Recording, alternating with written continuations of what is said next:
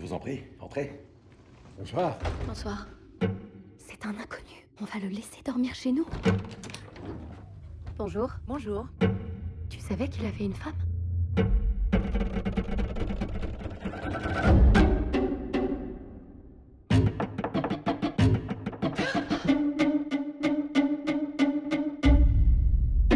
Il a des photos de toi dans son sac. Pourquoi tu as fouillé dans leur bagage?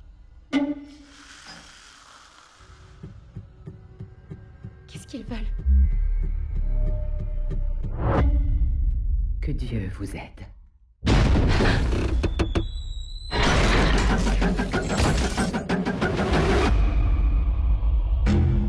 Ils sont venus pour me voir. Tu es fou. Tu es fou. Tout ce que j'essaie, c'est d'apporter un peu de vie dans cette maison. Accueillir d'autres gens, d'autres idées. Je suis désolé. Donnez, vous donnez, vous donnez. C'est jamais assez. Salut à tous et bienvenue dans ce 115e épisode de 24 FPS, le podcast ciné avec ou sans spoiler. Moi c'est Jérôme Et moi, c'est Julien. et on va parler du film Mother hein, de Darren Aronofsky. Euh, dans cet épisode un peu particulier, hein, puisque comme on en avait déjà parlé, euh, c'est pas une période extrêmement intéressante en ce moment au cinéma, donc on est obligé un peu de, de regarder, de beaucoup réfléchir à ce qu'on peut faire et Mother euh, a le mérite d'être un film euh, dont on peut parler et débattre. Euh, ce qui ne veut pas dire ni que c'est pas bon, ni que c'est excellent, ni que c'est machin. Enfin bref, tout ça, on va, on va le dévoiler au fur et à mesure. Mais voilà, un, film à débat, ça au moins, euh, c'est quelque chose dont on peut s'occuper en cette période morne. Alors, la formule de l'émission, bon, on va, je pense, passer assez vite sur une première partie, euh, puisque on ne va pas euh, représenter euh, Darren Aronofsky. On l'avait déjà fait dans notre épisode euh, 53, euh, consacré à son adaptation du mythe de Noé. Je me souviens pas franchement de ce qu'on avait dit. Je me souviens pas si on avait vraiment été dans les détails, mais en tout cas, je sais qu'on l'a déjà fait. Il est de toute façon pas impossible qu'on refasse quelques parallèles avec euh, sa, carrière, mais euh, mais voilà, on va pas on va pas s'y repencher en détail. Euh, donc euh, quelques mots, ça va être extrêmement rapide hein, sur le, comment la production de, de Mother. Et je pense que dès qu'on va arriver au casting, on va on va glisser sur une critique. Euh, ouais, assez certaine. Et puis, euh, essayer d'en débattre sans spoiler, ça va être très compliqué. Très difficile. Ouais, franchement, ça va être chaud. Mais enfin voilà, on va essayer de dégrossir deux, trois trucs quand même sans spoiler. Et puis, on vous donnera nos recommandations. Et après, signal sonore. Et là, on pourra y aller euh, un peu plus franchement. Parce que c'est un film complexe. Encore que, ça dépend sur quel point. c'est ça qui va être complexe en fait. C'est que j'ai l'impression que sur tous les points qu'on va aborder, ça va être oui, mais. Non, mais c'est- clairement un film qui est impossible à pitcher, quasiment. Ouais, D'ailleurs, la, la campagne marketing aux US a énormément de mal à, à vendre le film parce qu'ils le vendent comme un film d'horreur et je pense que ça va poser énormément de problèmes à plein de gens. Oui, oui. Euh, et c'est. C'est pas un film subtil du tout non plus, Non, non. parce que ses analogies et euh, les références à lesquelles il veut faire, Mm. euh, je- il faut être aveugle pour pas capter de quoi il parle. Ah, ça c'est clair. Ouais. Euh, et donc ce n'est ni un film subtil, ni un film qui, est, est très clair. C'est un mélange assez bizarre. Ouais, ouais, c'est très, très étrange. D'où les difficultés que vous êtes sur le point d'entendre là dans la première partie de l'émission. Alors, la production, ça va être super rapide, comme je l'ai dit. C'est après avoir fait Noé, euh, il, il- apparemment Aronofsky voulait euh, écrire une histoire. euh, alors, je sais pas si c'est une histoire d'enfant ou sur les enfants, mais il n'a pas vraiment réussi à développer ce qu'il voulait. Et du coup, il est, il est parti sur autre chose et il a écrit en tout cas le, le premier jet de Mother en cinq jours. Ce qui est Mm. euh, beaucoup plus court que, Très, que- très, que très ce rapide. truc euh, ouais, habituel.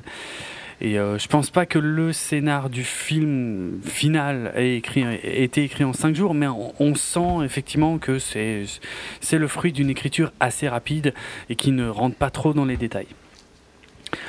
Et il a aussi euh, filmé un film autre que Mother, et puis pour euh, le, avant le tournage de Mother. Il a Ah fait bon? un truc un peu bizarre pas. sur euh, la création. Ouais. Il a filmé, et puis après il a refilmé très très vite euh.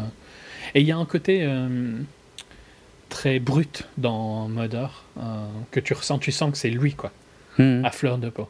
Ouais, Euh, ouais. Et tu le sens, je trouve, dans l'histoire, mais tu le sens aussi même dans la manière de- dont c'est tourné. C'est très. euh, Ah, c'est clair. J'ai peur de déjà dire des spoilers, mais globalement, c'est sa vision du monde, quoi. Tu, tu- et tu le ressens super vite. Mhm. Ouais. Ouais, je suis Donc, c'est un film super personnel, ça c'est clair. Ouais. Pour, ça a des défauts et des avantages, quoi. Mais Mhm. on, on voit qu'il est à fond dans son truc. En tout cas, il a annoncé assez rapidement, euh, dès le départ, que c'est que c'est quelque chose qui va être difficile à difficile à démonter, difficile à décortiquer, et que que, que ce serait pas forcément nécessaire d'essayer de, de, de suranalyser le, le film. Chose à la- avec laquelle je pense qu'on est extrêmement en accord maintenant qu'on a vu le, Ah. le truc. Et euh, aux US, euh, toutes les critiques ont eu un- des press notes de 12 pages euh, Sans avant leur. déconner. euh, ouais. où il leur expliquait euh, globalement euh, ce que tu as dit en deux secondes, mais en Ouais. 12 pages. Quoi. Ah ouais, d'accord. Euh, Super. qu'il fallait euh, que c'était une expérience spéciale et tout ça. Mhm. Il- Ouais. il- je, ça, pour moi, c'est un, gros problème. Et, Oui. c'est, c'est- tu devrais pas devoir ex- justifier ton film avant qu'il ait, que les gens le voient. hein. Mhm. Oui, je suis assez Euh, d'accord. Je, je l'aurais pris super mal qu'on me file des press notes euh, à lire où, où, on te, où le, le Le but publiciste Le- te ah dit... oui, oui. Non, non, mais juste le publiciste te dit Darren voudrait bien que vous lisiez ça avant le film. Quoi. Ah ouais, ça c'est relou. Ok Non. je regarde le film et puis je lirai tes press notes si j'ai envie. Bah ouais, ouais, c'est clair. Si tu commences à devoir expliquer Ça ton truc avant, c'est qu'il il y a un peu un truc bizarre dans, dans la production. Mhm. Euh, Je suis bien d'accord. Mais ouais. C'est tout comme la campagne marketing. euh, je, peux, bon, je peux le dire maintenant, mais enfin, on- nous, on n'a pas le même poster, mais il y a un poster qui ressemble à 300% à Rosemary's Baby Oui. de Polanski. Oui, c'est vrai. Euh, et donc, ils ont un peu. euh, ils, ils vendent Mother comme un film d'horreur euh, psychologique, et c'est un peu comme c'était un truc de Rosemary, comme c'était un hommage à Rosemary's Baby, Mhm, pas du mhm. tout, quoi. Et si tu t'attends à aller voir ça, j'ai vu zéro trailer, j'ai rien lu volontairement parce que je savais que Darren voulait que tu saches le moins possible Mhm. sur Mother. Donc, tout ce que je savais, c'est qu'il y avait Jennifer Lawrence, littéralement. Ah ouais, d'accord. Euh, et Bardem, je crois. Juste, c'est tout. Les- je savais pas qu'il y avait Donald Gleason, je savais pas qu'il y Ah avait ouais. euh, Ed Harris, euh, tout ça. Ok.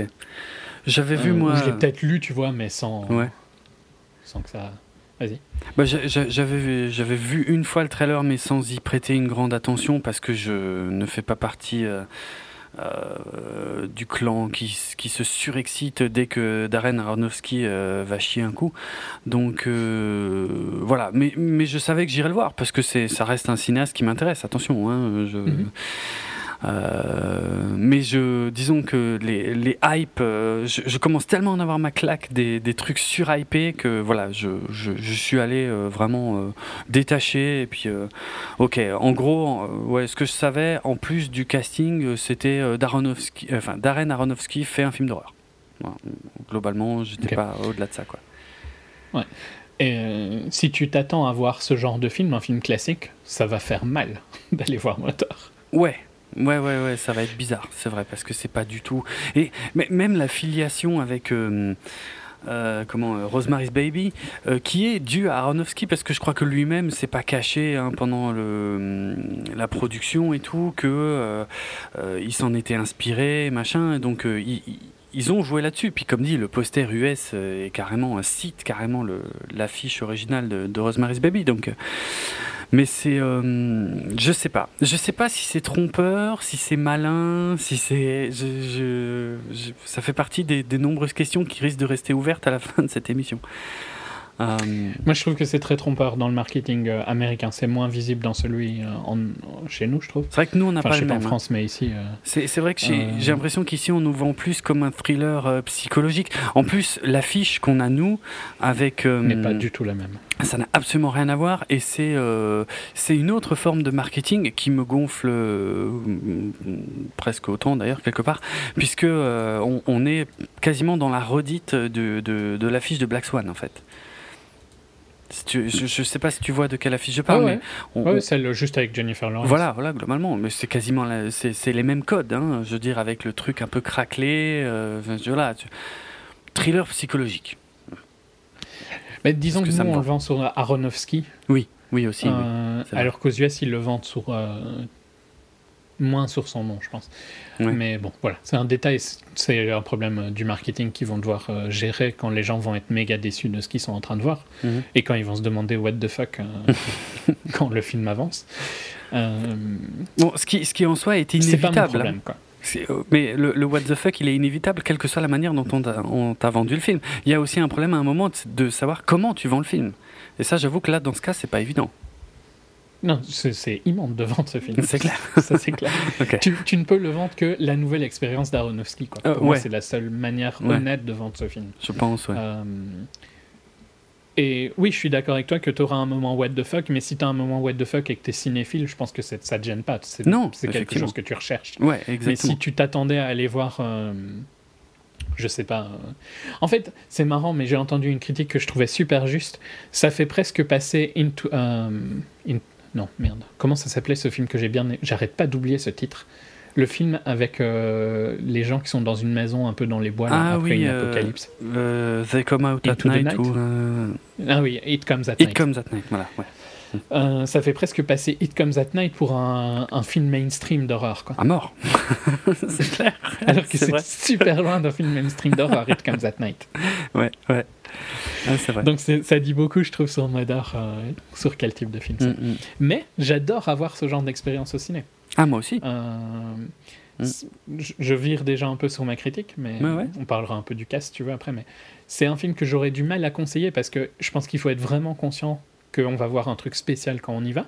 Mais j'aurais du mal à le déconseiller aussi parce que j'ai vécu une expérience qui me restera en tête. Quoi. Ah, c'est clair. Euh, Il Ouais. y a des points positifs, il y a des points négatifs dans le film. Mais en tout cas, c'est un film unique dont on parlera euh, pendant un an, je pense. Mm. Euh, Ouais. Et on peut faire un parallèle, euh, c'est toi qui me l'as mis en tête, parce que dans nos messages, Ennemi est venu. Mm. Euh, on peut faire un parallèle avec Ennemi sur le fait que c'est aussi un film très spécial où tu discutes de ce qui se passe et tout ça. Ouais. Mais à choisir, je préférais largement Ennemi. Je trouvais qu'il je trouvais était plus subtil sur ses références et je le trouvais globalement plus intéressant. Ici, ce que, c'est- si j'ai un reproche, c'est que il est la subtilité s'efface au fur et à mesure du film. Quoi. Ah, c'est le moins qu'on puisse dire. Ouais, ouais. Et tu Ouais. et euh, les côtés, euh, je peux pas vraiment dire sans spoiler, mais disons que tu comprends. Tu peux pas avoir de doute sur ce que tu viens de voir, je trouve à la fin. Et ça, c'est un peu dommage, parce que tu peux avoir. En fait, j'ai un peu du mal à. Il y a plein de gens qui disent que tu peux avoir plein d'interprétations du film. Mhm. Je dis pas que tu peux avoir une expérience unique, mais je trouve que par contre, il te dit clairement qui sont ces personnages-là, quoi. Euh, et que Non. tu peux pas avoir vraiment deux interprétations sur que qui est euh, Javier Bardem, qui est Jennifer Lawrence, euh, qui est Domhnall Gleeson et Brian Gleeson. Tous Ah. ces personnages-là, pour moi, sont flagrants de qui ils sont, quoi. Trouve pas? Peut-être pas d'accord. Bah, donc. tu mets un doute en fait, parce que je.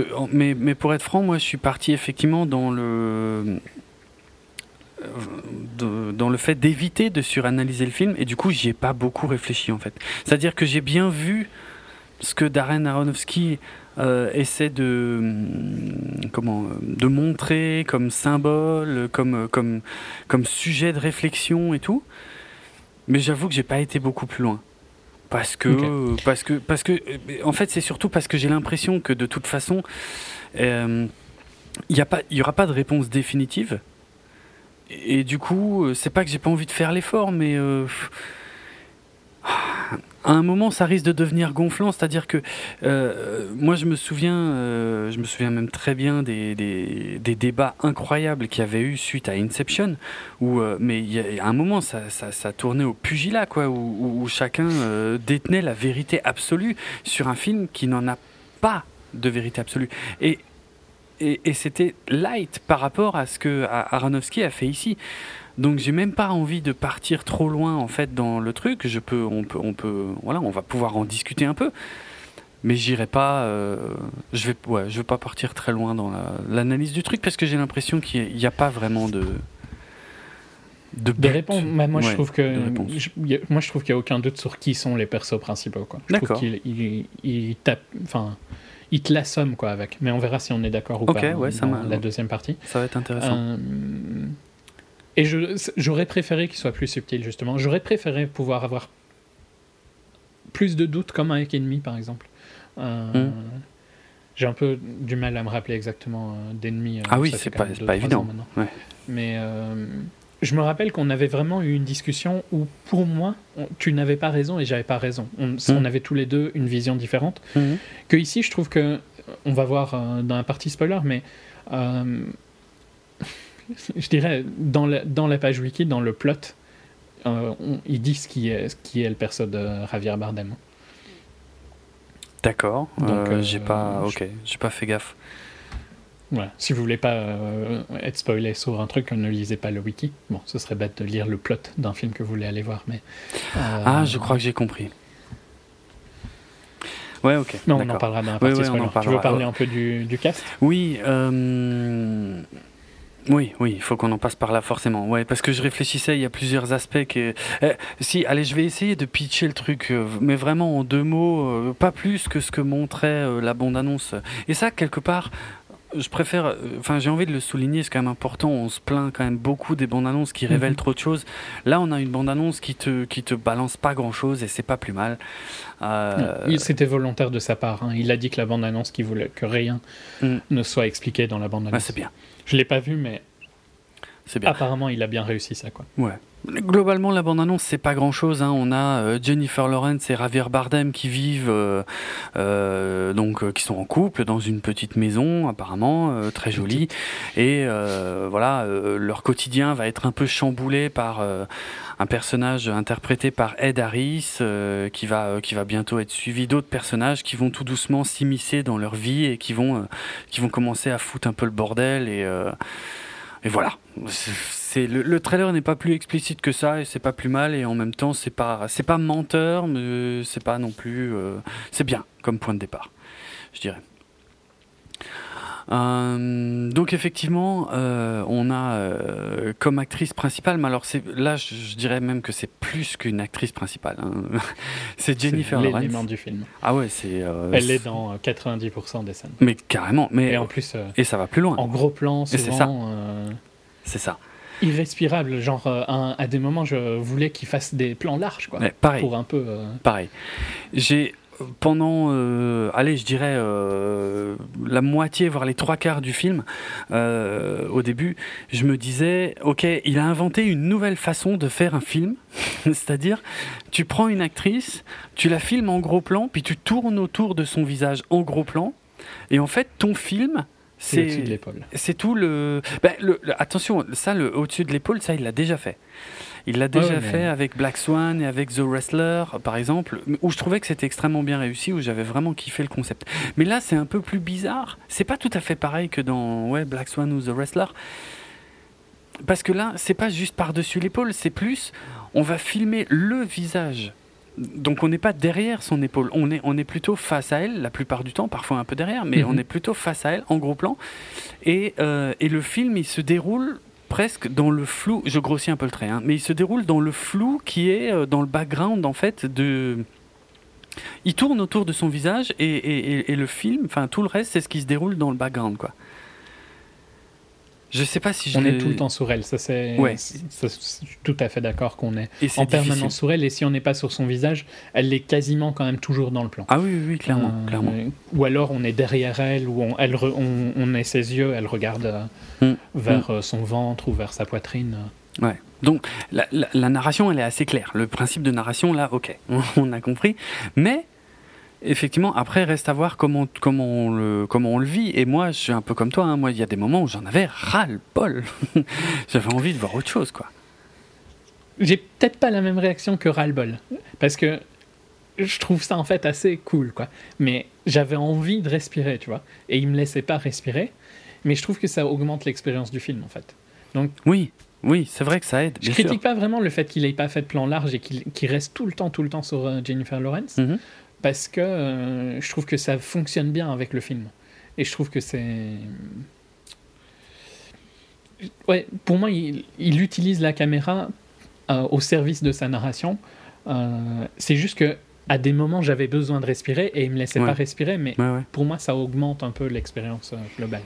Donc, euh, Ok. c'est pas vraiment ras-le-bol, moi. C'est plus. Alors, je vais, je vais c'est développer. difficile à dire parce que. Non, mais je vais développer parce qu'effectivement, ce que tu dis là, je suis entièrement d'accord. Et euh, ouais, non, non, ouais, tout, tout ça, je suis ok. Moi, mon souci, en fait, il vient plus finalement de Jennifer Lawrence, pas du choix de mise en scène. Mais Jennifer Lawrence, à un moment, son perso, il, il devient, et surtout le fait qu'on est tout le temps collé à elle, je- j'en ai marre d'elle, en fait. Et j'en ai marre d'elle en tant que personnage, et j'en ai marre d'elle en tant qu'actrice, parce qu'elle me vend pas grand-chose, en fait. Elle est... euh, elle est assez mono-expressive dans le film et franchement, euh, il y a. Enfin, ça, m'a, ça, ça m'a vite saoulé en fait, quoi. Bon, je crois que tu as un problème avec Jennifer Lawrence depuis un petit temps, hein, dans tous les Oui, cas. oui, je, je, Donc ça ne doit pas dit. aider. Non. Mais euh, je suis d'accord et pas d'accord à la fois. Je trouve que euh, pendant tout le début du film, elle est vraiment intéressante. Et puis à un moment, il y a une, une accumulation de choses qui se passent Mm. où je trouve qu'elle ne réagit pas assez fort. Ah, c'est clair, mais ça, c'est évident. Ouais. Et euh, ça, ça me pose un peu problème. Mais par contre, je trouve que son interprétation au début est plutôt euh, intéressante. Euh, je dirais même que c'est une de ses meilleures interprétations depuis Winter's Bone, quoi. Qui n'est pas aussi bonne que Winter's Bone, qui Mm. reste pour moi son meilleur film de loin. Elle a pas l'air de se faire chier au moins ici, tu vois. Oui, ça, c'est vrai. Elle est quand même dans Ouais, le ouais. film, quoi, tu vois. Mm. Elle a l'air passionnée par euh, son truc, mais je, je suis pas en complet désaccord qu'elle est un peu mono-expressive, et je trouve qu'il y a un problème dans son personnage, mais à mon avis plus dans l'écriture de son personnage, euh, sur la fin. euh. Je- en fait, je crois que je te rejoins finalement. C'est vrai que le, problème vient alors peut-être pas de l'actrice, mais le, le, le, le- souci c'est ce côté mono-expressif. On reste, on va rester vachement longtemps dessus, et à un moment j'en ai, j'en peux plus. J'ai- envie qu'il se passe quelque chose, quoi. Donc ça rejoint un peu ce que tu disais finalement. Alors moi je l'ai je l'ai je l'ai projeté sur l'actrice, mais peut-être, euh, je sais pas pourquoi je dis peut-être. Euh, C'est sûr que c'est la volonté d'Aronofsky de faire ça, mais euh, c'est spécial comme procédé parce que tu peux t'aliéner euh, le public en faisant ça. Et, et il, et il a failli arriver avec moi hein, d'ailleurs. hein. Je, je détaillerai plus plus tard, mais il y a un je, moment. où- je suis pas sûr qu'aliéner le public est vraiment son, sa préoccupation principale. euh, Oui, oui, ça va aussi. Euh, et, et je te dirais qu'il a. Le problème, c'est que je, je peux pas vraiment plus développer, mais Hmm. pour moi, tu peux faire un parallèle à- avec Aronofsky et un des personnages. Et, euh, c'est difficile. On voit que c'est un film écrit par un homme, sans faire euh, le féministe extrême et tout ça, que Ouais. je trouve lourd comme euh, truc, mais. euh, parce que le personnage de Bardem reste quand même. Ouais, non, je, je peux pas dire sans spoiler en fait. C'est trop spoilé ce que, ce que j'allais dire, donc euh, je préfère euh, garder pour après. euh, c'est super dur de parler de ce film sans spoiler. Oui, oui. Parce que c'est pas vraiment, on va pas vraiment faire du scène par scène dans tous les cas Ah, quand on est dans un spoiler. euh, et le problème, c'est que des trucs que je vais dire au début, je vais les analyser par rapport à ce qui se passe euh, plus tard dans le film. Mhm. Donc, euh, si vous avez pas vu et que vous êtes curieux, vaut mieux pas le- que je le dise maintenant. Ouais. Mais pour revenir sur l'interprétation, ouais, à mon avis, ce qui t'énerve, c'est plus dans la narration que dans sa performance. Peut-être, peut-être Euh, alors. Mais quand Après, même. voilà, je pense que t'es pas fan d'elle de base, donc. euh, Non, non, je ne le suis plus et, euh, et j'ai l'impression que voilà que une autre actrice euh, m'aurait vendu quelque chose de de plus naturel au bout d'un moment parce que il y a un moment où j'y crois plus en fait à ce personnage et et je sais pas si c'est l'actrice qui ne sait pas varier un peu le truc ou si c'est effectivement l'écriture qui fait que que- Elle joue ce qu'on lui demande, quoi. Ouais, ouais, c'est, c'est, c'est pas clair, mais euh, ça m'a emmerdé.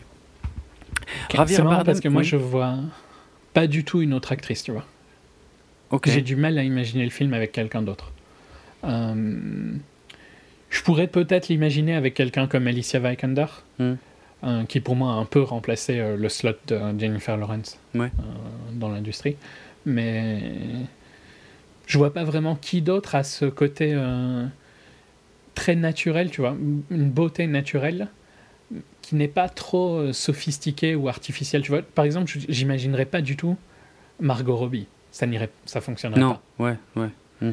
Euh. Alicia et Jennifer Lawrence ont un peu ce, ce visage plus. euh, je, je mets des guillemets, mais gentil, quoi, tu vois, Mhm. plus, euh, plus naturel. Et, et je- ouais, je- à part ces deux actrices-là, je vois pas vraiment qui aurait pu être. Euh, donc, tu vois, moi, euh, elle a quand même bien fonctionné dans le rôle.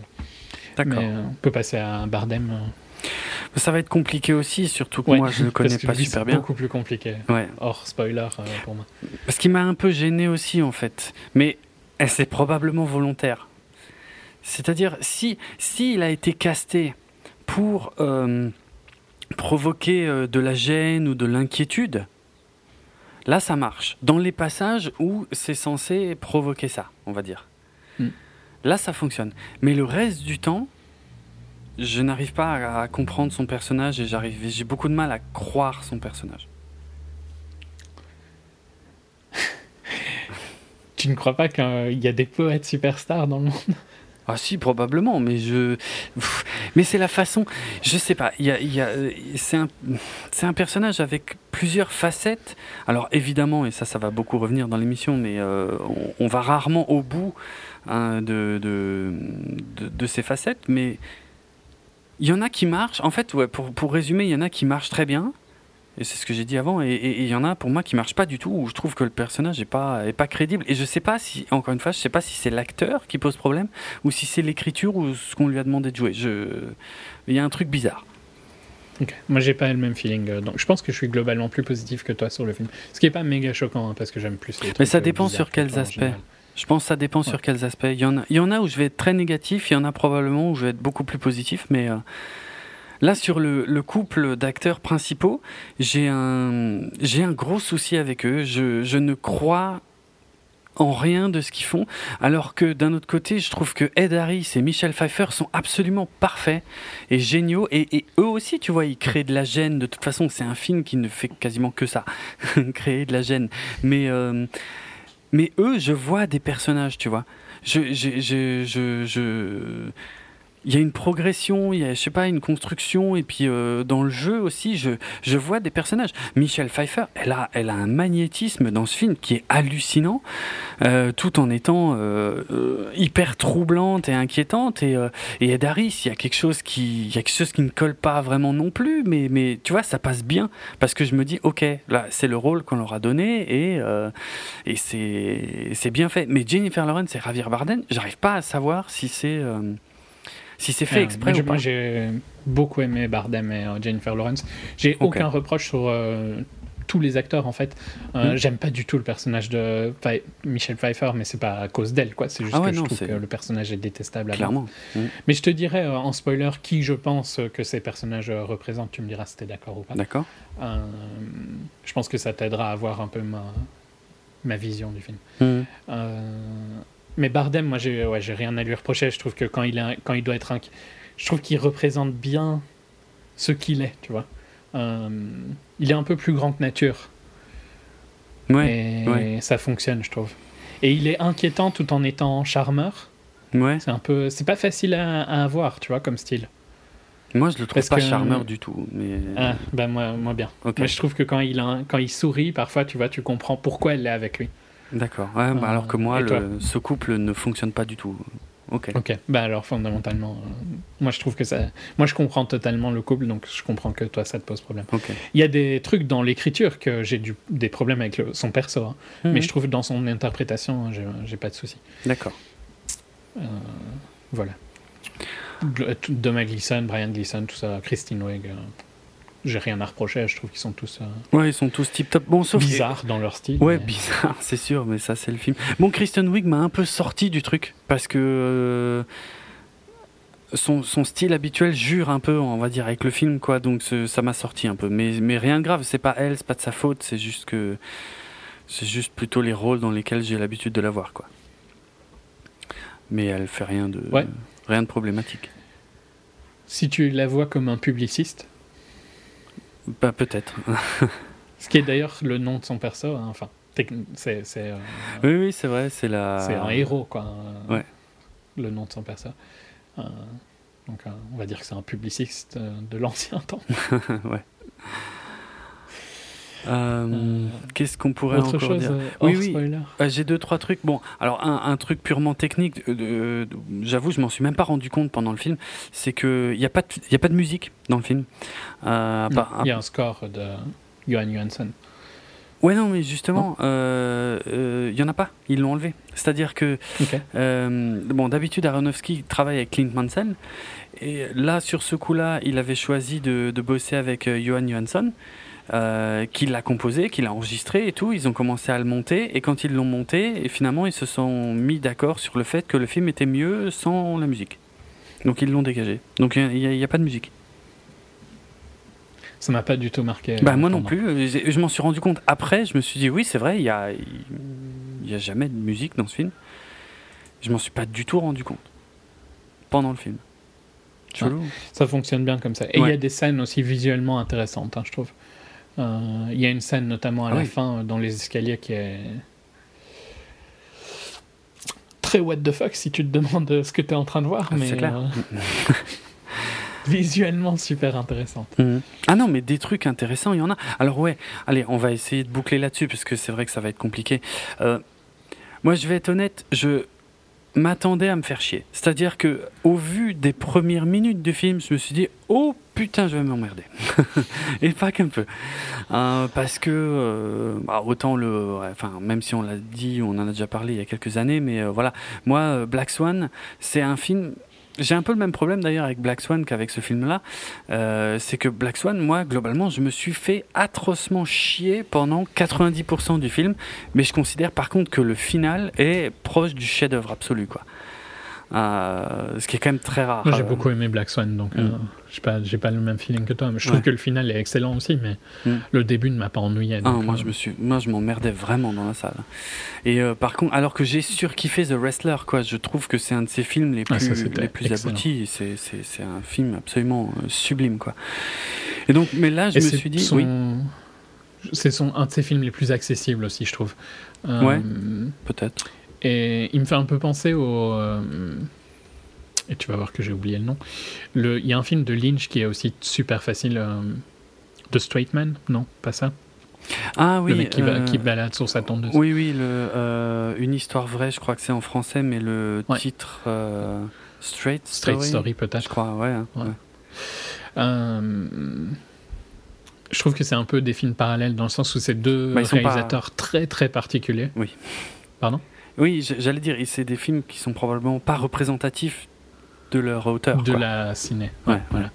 Euh, et et- et c'est peut-être deux de leurs. Enfin, pour moi, c'est un des meilleurs films de Lynch. Euh, et c'est un des meilleurs films d'Aronofsky euh, aussi, quoi. Ok. Parfois, en étant un petit peu euh, retiré de leur gimmick, je trouve qu'ils ils s'en sortent mieux. Quoi. Oui, oui. C'est pas une critique de Black Swan que j'ai trouvé vraiment excellent, mais The Wrestler, euh, ouais, c'est un super film d'Ar- d'Aronofsky. Et ces films avant ça, on en a déjà parlé dans Noé, mais j'ai rien contre Pi ou j'ai rien contre Requiem for a Dream, mais c'est des films très, c'est des expériences difficiles quand même. Je me, euh, j'ai jamais revu Requiem depuis euh, pff, plus de 10 ans, mais je m'en souviens assez bien. Puis par contre, je m'en souviens moins bien parce que c'est un film un peu plus, un peu plus nébuleux, il me semble, un peu plus complexe à suivre. Euh, du coup, je m'en souviens très mal. Et puis il y a The Fountain, mais The Fountain, peut-être qu'il faudrait que je le revoie, mais ce- c'est c'est une de mes principales expériences d'ennui de toute ma vie.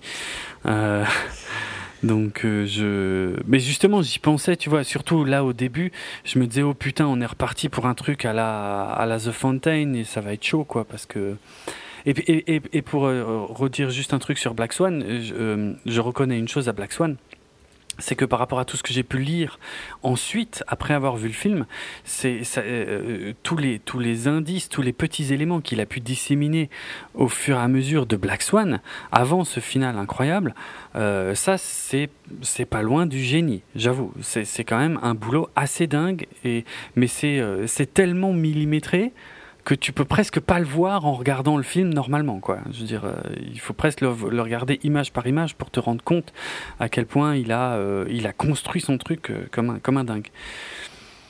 Donc voilà, je, je- oui pardon, vas-y, je te laisse non, répondre là-dessus. j'étais, d'accord avec toi. Donc C'est un film impressionnant. du coup voilà, moi je pensais un peu à tout ça surtout au début de Mother, et, mais vraiment le début m'avait m'a pas mal inquiété. Je me disais oh là là, je vais m'emmerder. Et bah, ça a un peu été le cas. Ça a été et puis et puis ça finit par démarrer. Euh, et là, je commençais à être un peu dedans, sans être franchement passionné par ce que j'étais en train de voir. Mais enfin, euh, il, a quand même réussi par finir à m'attraper un peu.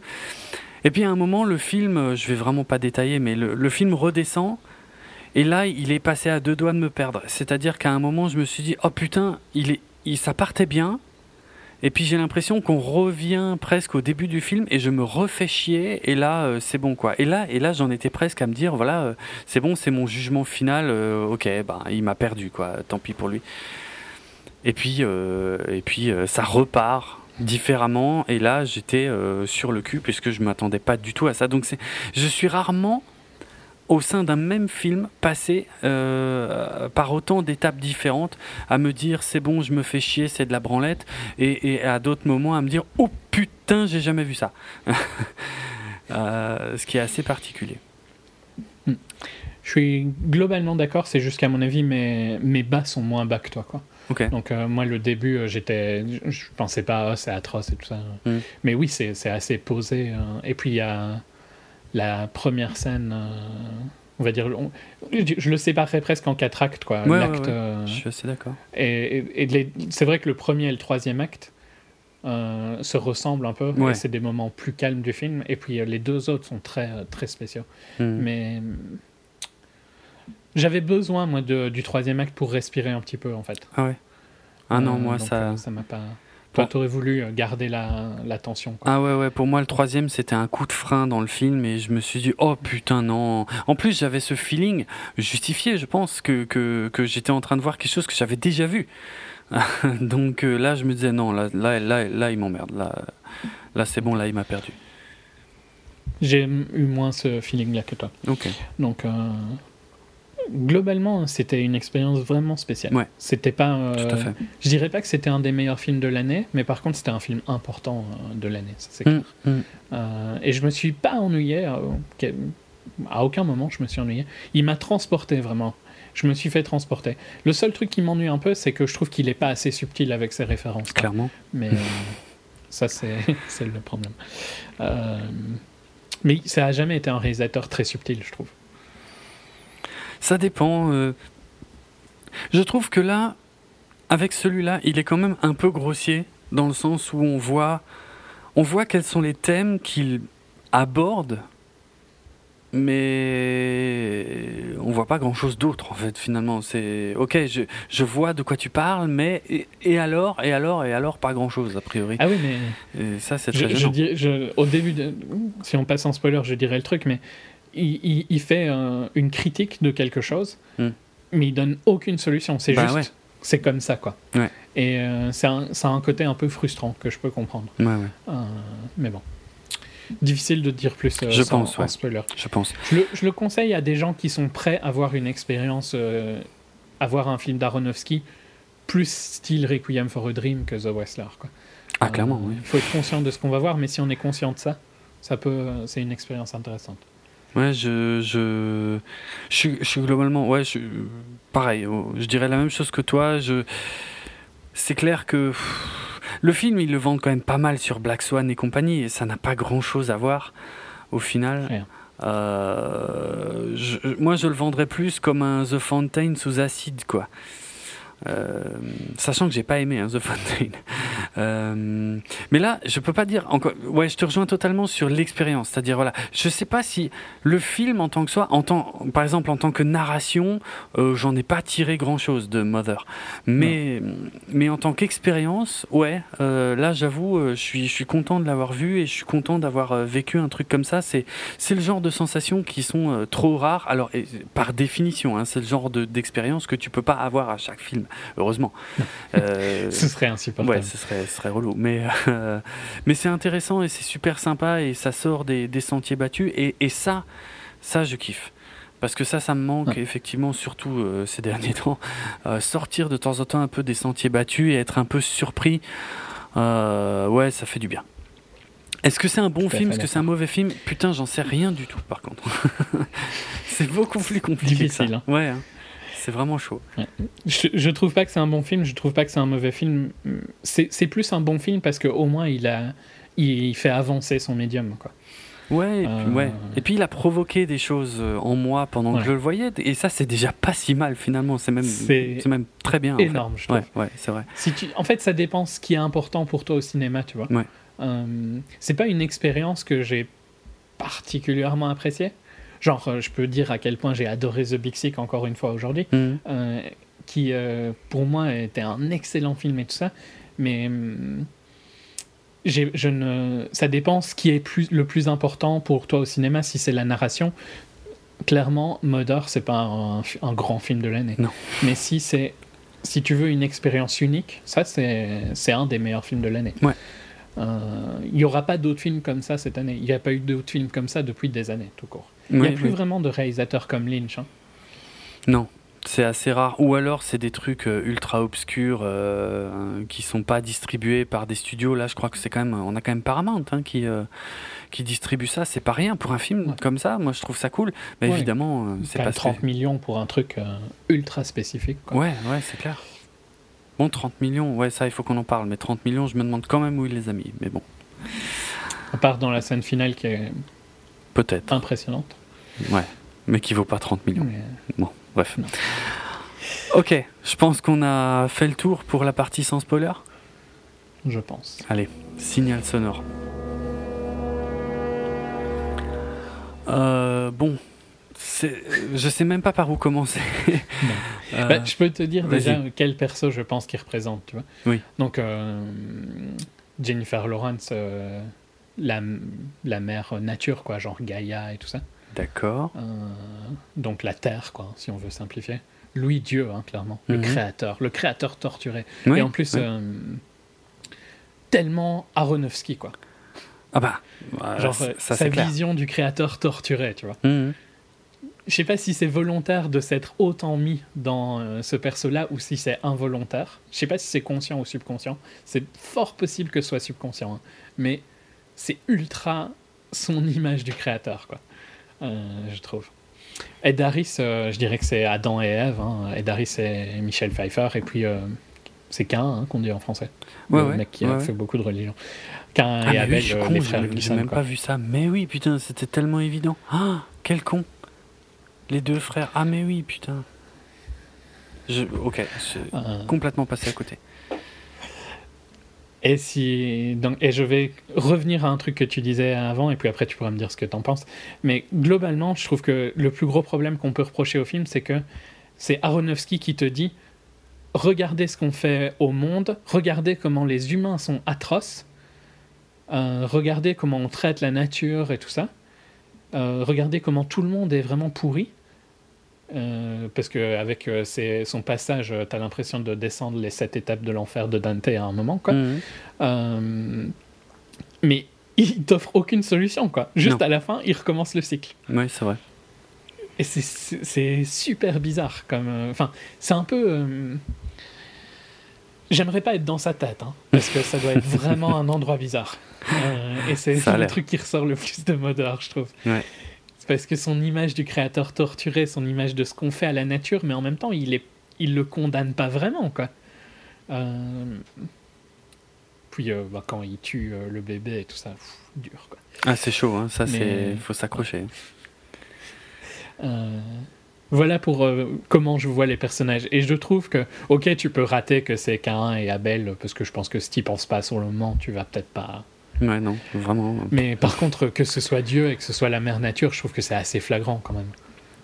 Eh ben, je suis complètement passé à côté. Je suis complètement passé à côté parce que, bon, d'une part, moi, ce couple ne fonctionnait pas. euh, je, il, il m'intéressait pas vraiment. Enfin, il n'arrivait pas plutôt à m'intéresser. Et, euh, et après, quand je me suis renseigné euh, un peu sur le film pour préparer l'émission, euh, je suis tombé sur des, trucs euh, finalement. Enfin, en fait, j'ai pas cherché très loin. C'est-à-dire, je sais pas si tu es au courant, mais, mais je pense que c'est difficile de pas le mentionner. C'est pas que ce soit passionnant de parler de la vie privée des, gens, mais mais Aronofsky et, et Jennifer Lawrence en fait ont commencé à se fréquenter sur le tournage. Et a priori, ils sont en couple. Ok, non, je savais pas. Tu savais pas. Et en je fait- sais pas, je sais pas avec qui elle était euh, avant, donc. euh, Euh, ouais, je sais plus, je- aucune idée. Mais bref, je suis tombé là-dessus, et là je me suis dit, ah ouais, maintenant je comprends mieux. Je comprends mieux pourquoi il la filme comme ça, je comprends mieux pourquoi il lui tourne autour sans cesse, et, et je comprends mieux pourquoi... Oui Non, non, je, te laisse finir et puis je te dirai un truc que moi, qui m'inquiéterait si j'étais à sa place. Mais euh, D'accord. Et, je, comprends mieux pourquoi euh, il lui donne finalement, euh, littéralement, au sein de l'histoire, même si c'est un peu long à venir, il lui donne cette place de, de muse, quoi, la muse qui inspire l'artiste. Euh, voilà. ah, c'est flagrant que C'est- la muse de- Ouais. du créateur. Ouais. Et donc, Euh, moi, je suis pas parti beaucoup plus loin que ça. Je me suis dit, ok, c'est une espèce de parabole de, de, de, de l'artiste torturé qui, symbole euh, enfin, qui symbolise Aronofsky, ça tu l'as très bien dit, euh, par rapport à. euh, même, alors, mais là, on va au-delà du concept de muse, c'est par rapport à Jennifer Lawrence elle-même, quoi. Ok, euh, je, je comprends le concept de muse, je savais pas qu'ils étaient en relation. Moi, je serais inquiété à sa place parce qu'il la torture quand même violemment hein, à un moment dans le film. Ah, c'est clair. Euh, elle se fait frapper quand même fort, c'est difficile à voir comme scène. Mm. Euh, ça c'est marrant, il n'y a, jamais eu qu'un film où, qui, où il frappe une femme comme ça, euh, de cette manière. C'est un film avec Jessica Alba, je sais pas si tu te rappelles. Ça me dit Ça rien. date un peu. Qui n'a pas fait des tonnes de films hein, dans tous les cas. Ou euh, avec euh, Casey Affleck, je crois. Mais tu parles de qui? Javier Euh, Bardem? Non, non, non. euh, Aronofsky? Non, non. Ah, ou Non, c'est un aucun des deux. Juste Ah. la scène où elle se fait frapper, tu vois, Jennifer Lawrence. Je trouvais super difficile et j'avais plus vécu ça depuis une dizaine d'années dans un film où il y a Jessica Alba.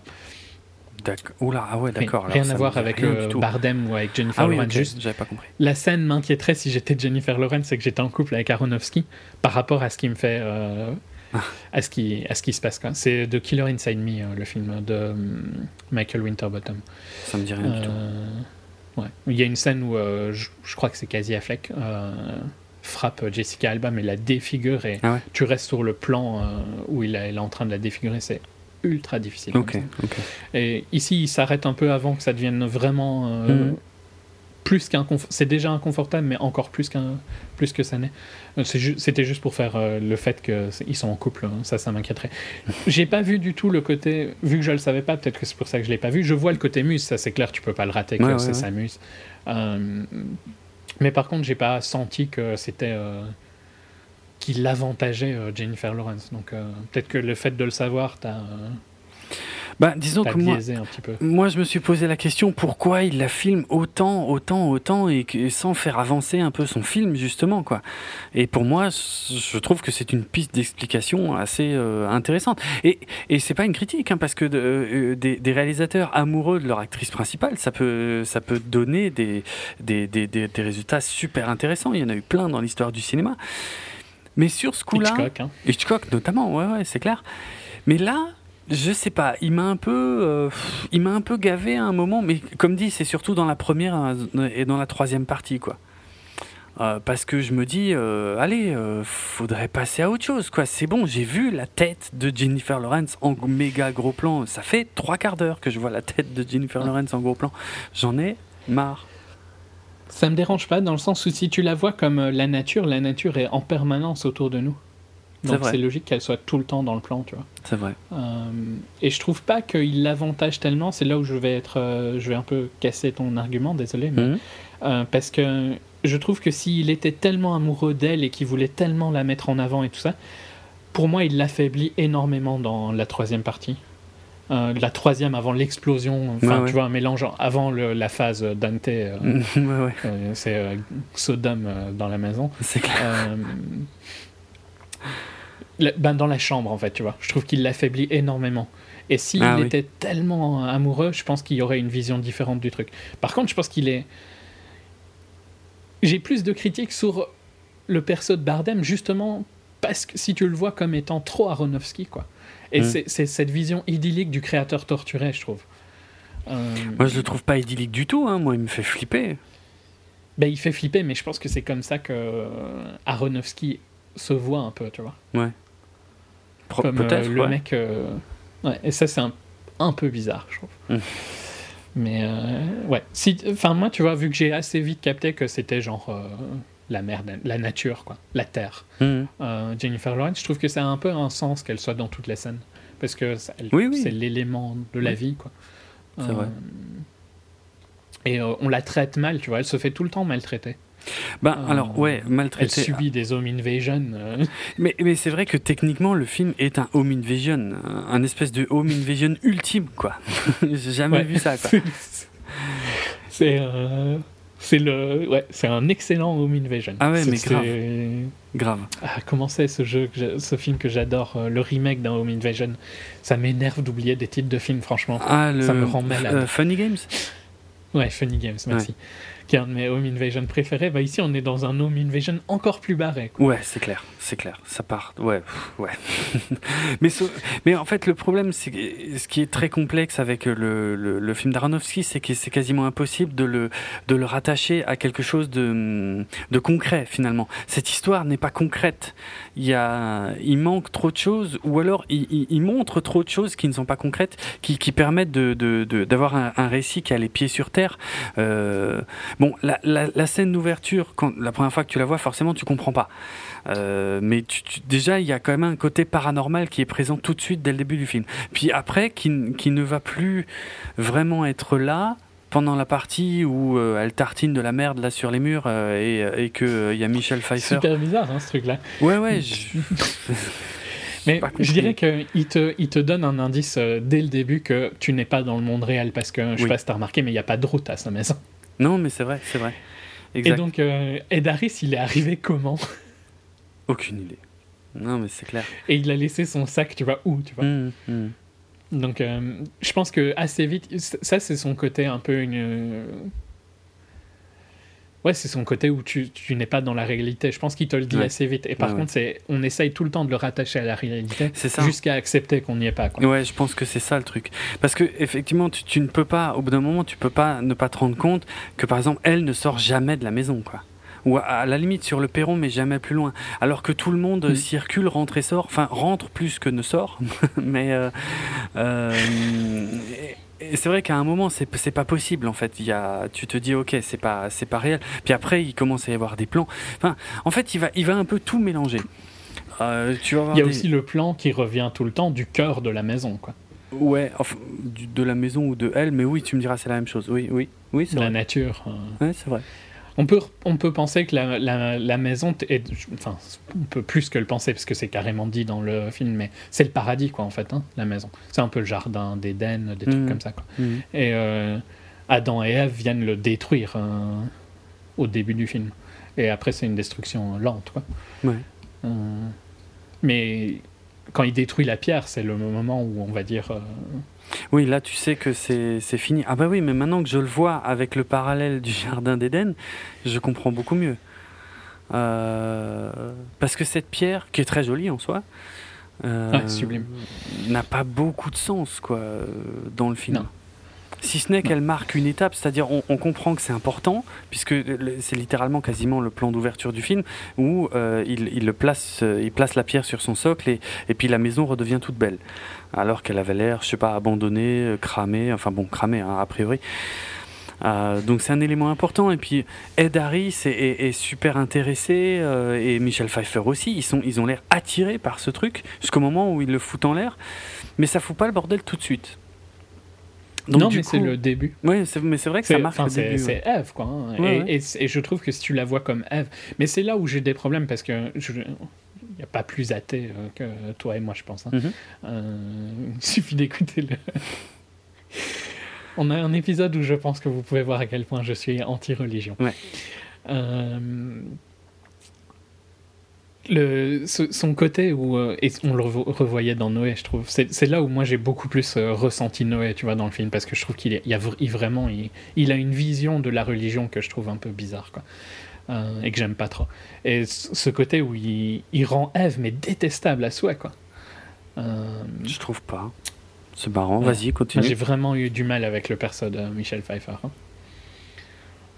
Mais elle Et si tu la vois comme Ève, elle, elle détruit le monde, quoi, tu vois. Ok, ouais, c'est celle qui. hein. C'est celle qui. euh, C'est comment- l'initiatrice de la destruction. Exact. Et, et- et celle qui succombe à la tentation, euh, en gros, quoi. Euh, ouais, en plus ça colle pas mal avec euh, plusieurs trucs qui sont dans le film. C'est marrant, hein, j'ai pas du tout vu ça comme ça, donc là je suis en train de remettre les morceaux ensemble. Parce que moi, moi je vais t'expliquer euh, des choses. Alors, bon, pour être franc, dans la première partie du film, je me suis un peu emmerdé. Et j'ai j'ai essayé de comprendre parce que, en gros, on a une histoire assez bête, finalement, de ce couple auquel je crois déjà pas des masses, euh, qui se laisse envahir par un autre couple qui est euh, franchement euh, pas très agréable. Quoique Ed Harris, ça va dans un premier temps, mais Michel Pfeiffer, il y a tout de suite un souci, il y a tout de suite un gros malaise. Et plus ça va avec Michel Pfeiffer, pire c'est. Et Jennifer Lawrence qui fait rien, qui dit rien. Enfin, on sent que ça l'embête, mais bon, Elle subit. elle subit, elle subit, elle subit. Et euh, il, faut, il va falloir attendre le, euh, le premier éclat du film, hein, quand, quand, quand le fils qui vient tuer l'autre fils dans la maison, ou euh, pour que, euh, pour que le rythme, on va dire, s'accélère un tout petit peu. Mais par contre, l'attitude de Jennifer Lawrence continue à ne pas trop changer, et il y a de plus en plus de monde qui arrive dans cette maison et qui la saoule, et elle ne fait rien. Et c'est et c'est seulement là, en fait, que j'ai commencé à, réfléchir à comment un, un- un des principes narratifs du film. Alors, je vais faire un parallèle, attention, très inattendu, euh, puisque je vais, je vais maintenant parler un peu de Terminator, Euh, puisque Fallait aller le chercher là quand même. ah ouais ouais non mais tu vas voir il y en a un je te jure hein, c'est pas c'est pas gratuit c'est pas euh, c'est pas pour me faire plaisir euh, inutilement Mais ayant rematé euh, le premier Terminator euh, pour pouvoir euh, donc euh, ensuite enchaîner sur la projection 3D euh, remasterisée de, Terminator 2 là euh, euh, qui avait lieu le, le 14 septembre en séance unique. Je me suis un peu plus euh, attardé sur un aspect que je connaissais déjà hein, de, ces deux films, euh, c'est euh, le, côté cauchemar en fait. C'est-à-dire que je, sais que James Cameron a eu l'idée du Terminator en faisant un cauchemar. Et il reprend ce principe narratif et visuel dans les deux premiers Terminator. C'est-à-dire qu'il y a littéralement plusieurs scènes qui sont tournées comme des cauchemars. C'est-à-dire où, où le personnage principal... subit une situation qui, est, qui, qui, qui, qui, le terrifie. Il y a un moment, par exemple, dans le premier, on, a, la colloque de Sarah Connor qui se fait défoncer par le Terminator au ralenti et elle, elle rampe par terre avec cette, euh, cette figure qui est derrière elle, qui est inarrêtable euh, et qui la tue. Et ça, c'est typiquement, enfin c'est peut-être parce que moi j'ai fait des, cauchemars euh, un peu similaires à ça quand j'étais môme, mais voilà, je trouve que il exploite bien comme ça le, le, le, il, arrive à retranscrire à l'écran en fait un cauchemar, le, comment ça se passe, quelle est l'ambiance, quelle est la lourdeur du cauchemar. Et, il il l'utilise encore plus dans le, dans le 2, où là on a carrément littéralement Sarah qui fait des cauchemars, et, euh, et la fameuse scène où elle, où elle est née à nez pour la première fois avec le T800, qui est aussi une vraie scène de cauchemar, puisqu'elle ne sait pas encore euh, que c'est un gentil. Bref. Euh, du coup, j'ai repensé à ça en fait en voyant Mother. Parce qu'à un moment, je me suis dit, mais putain, c'est en fait, il utilise effectivement euh, quelque part un peu la même mécanique Aronofsky, où on a Jennifer Lawrence, elle vit littéralement un cauchemar. C'est-à-dire que il y a tous ces gens autour d'elle sur lesquels elle n'a aucun contrôle, parce que assez rapidement dans le film, il y a son mari, en fait, elle n'arrive pas à discuter avec lui de ce qui se passe. C'est-à-dire, il fait rentrer Ed Harris, il lui propose de dormir, il fait rentrer Michel Pfeiffer, et puis après, quand il y a les funérailles, euh, il fait rentrer de plus en plus de monde, et elle n'a pas du tout son mot à dire. Et là où je trouve que ça devient flagrant, c'est que les gens se, comportent de façon atroce avec elle, n'ont absolument aucun respect pour elle. Ouais, non. Et, Complètement bizarre. Et euh, ben voilà, justement, c'est extrêmement dérangeant, c'est très bizarre parce que tu dis, mais merde, comment c'est possible Pourquoi? Et, et- et c'est là, moi, que je me suis dit, ça n'est possible que euh, si c'est un cauchemar. Parce que, y a, euh, par exemple, tu sais, les idiots qui s'assoient tout le temps sur. euh, qui s'asseyent tout le temps sur le- l'évier. Supportable. Ceux-là, voilà, ceux-là, ils sont atroces. Je veux dire, ça n'a, aucun sens que ces gens qui sont pas chez eux se rassoient littéralement une seconde après qu'elle, qu'elle ait tourné la tête, ils sont de nouveau assis, quoi. Et je. Et ça, ça, j'ai trouvé, si tu veux, cette partie du film finalement très. En fait, en le voyant sous cet angle, j'ai trouvé ça super intéressant. C'est-à-dire, et c'est, vraiment un cauchemar. C'est-à-dire qu'elle ne peut pas. Elle ne peut pas sortir de son cauchemar, elle ne peut rien faire. Elle est elle est passive comme tu l'es dans un cauchemar. C'est-à-dire tu, tu sens que ça ne te plaît pas, tu en as marre, mais tu, tu ne peux rien faire contre tous ces gens qui t'oppressent, qui t'oppressent, qui t'oppressent de plus en plus. quoi. Et ça, je trouve qu'il l'a super bien utilisé. tout à fait d'accord avec toi, et je te dirais que si tu la vois comme la mère nature, la Mhm. Terre, Mhm. tu peux voir exactement la même chose. Parce que Ah oui, oui, oui. euh, on traite la Terre de manière complètement sans respect. Je sais pas moi qui fais l'environnement, genre le pro-environnement et tout ça. hein, juste, euh, je suis normal, quoi, je dirais. Mhm. Faut pas être, euh, faut être réaliste des conséquences de nos actions. Je n'irai pas plus loin. Mais et je pense que la vision de Darren, c'est on est il est ultra pro-environnement lui par contre pour le coup. On est atroce avec la terre et tout ça, euh, blablabla. Et c'est ce qu'il veut remettre dans le film. Mais si tu le vois comme c'est la mère nature, elle peut rien faire des gens qui sont en train de l'attaquer. Bah ouais. Tout ce ouais. qu'elle peut faire de temps en temps, c'est des réactions gigantesques. Je vais faire une, un parallèle, genre un ouragan. Quoi. Mhm. Euh, et c'est un peu ce qu'elle fait à la fin, tu vois. Elle, elle détruit le monde pour qu'il puisse euh, renaître, quoi, entre Ouais. guillemets. Euh, Oui, c'est vrai. Et, donc, si tu le vois comme euh, elle, elle était en la Terre, ben, leur réaction, détestable à souhait, n'a- et prend aussi beaucoup plus de sens. Ah oui, oui, je suis d'accord. Euh, c'est pour ça que je trouve qu'il est ok, tu l'as pas vu, tu vois, mais t'es d'accord que mon explication est complètement logique par rapport au film. Ah oui, oui. Et c'est là où je trouve qu'il y a moins de jeu que dans Enemy, tu vois. C'est ce que je disais au début. Pour moi, c'est pas assez subtil. Il y a pas Ouais. assez de. Tu peux pas vraiment avoir une discussion, tu vois. Ce que je viens de te dire, pour moi, c'est la vérité entre guillemets. tu peux voir ça comme un rêve. T'es pas obligé d'aller aussi loin que j'ai été, tu vois. Mhm. Mais tu peux pas argumenter que ce que j'ai dit est vraiment est faux, quoi. Non, Je trouve que le vrai. film dirige vers ce que j'ai dit. c'est vrai. Et ça, pour moi, c'est une faible... c'est la plus grosse faiblesse qu'il a par rapport à un truc comme Enemy qui est aussi expérimental, quoi. Hmm. Enemy, je trouve que tu pouvais avoir plus une, une vraie recherche, tu pouvais vraiment analyser le truc euh, de différentes manières, avoir une expérience, pas juste une expérience vécue différente, parce que je suis tout à fait conscient que tu peux avoir une expérience vécue différente de Mother, tu as une, une expérience complètement différente de la mienne. Ouais, a priori. Mais ouais. je trouve que si tu analyses Enemy, tu arriveras à plein de trucs possibles. Alors que si tu analyses euh, je pense que tu arrives toujours à la même chose. Oui, quoi. tu arrives toujours au même schéma quoi qu'il arrive. Oui, ça, je, je suis bien d'accord. Et encore, C'est là, là où je trouve qu'il est un peu plus faible. là on, est, on, on est encore dans la partie du film où, euh, où- y a, enfin, où, où on est à la recherche, je pense, encore, de ce qui se passe. Et, et- et tout ça devient un peu plus euh, clair, surtout à la fin. Euh, parce que, bon, elle pète un câble parce qu'ils finissent par défoncer la tuyauterie, et puis elle vire tout le monde, et puis... euh, euh, et puis après ils font des cochoncetés et puis tout de suite elle est enceinte et puis lui ah ouais c'est bon euh, ça y est il écrit il était bloqué il n'arrivait plus à écrire et d'un coup il arrive à écrire ok alors déjà il se passe beaucoup trop de choses en, en très peu de temps sachant qu'on s'emmerde depuis un moment. Bon on s'emmerde pas mais on va dire que c'était on a quand même mis longtemps à en arriver là et puis boum d'un coup il y a tout qui se décoince Elle dit qu'elle nettoie l'apocalypse, hein, pour info. c'est vrai? Ah pas mal Ouais. ok Quand, quand il se met à écrire, elle dit euh, Je vais commencer euh, à m'occuper de l'apocalypse. ah ouais donc ça ouais d'accord le parallèle il est euh, plus qu'évident ok Eh, mais je te dis que s'il est pas subtil du ah ouais tout non quand non tu quand t'as capté. Mais je j'en reviens pas d'être à ce point passé à côté. Mais parce que je crois que je me suis littéralement dit assez tôt dans le film, je vais pas comprendre.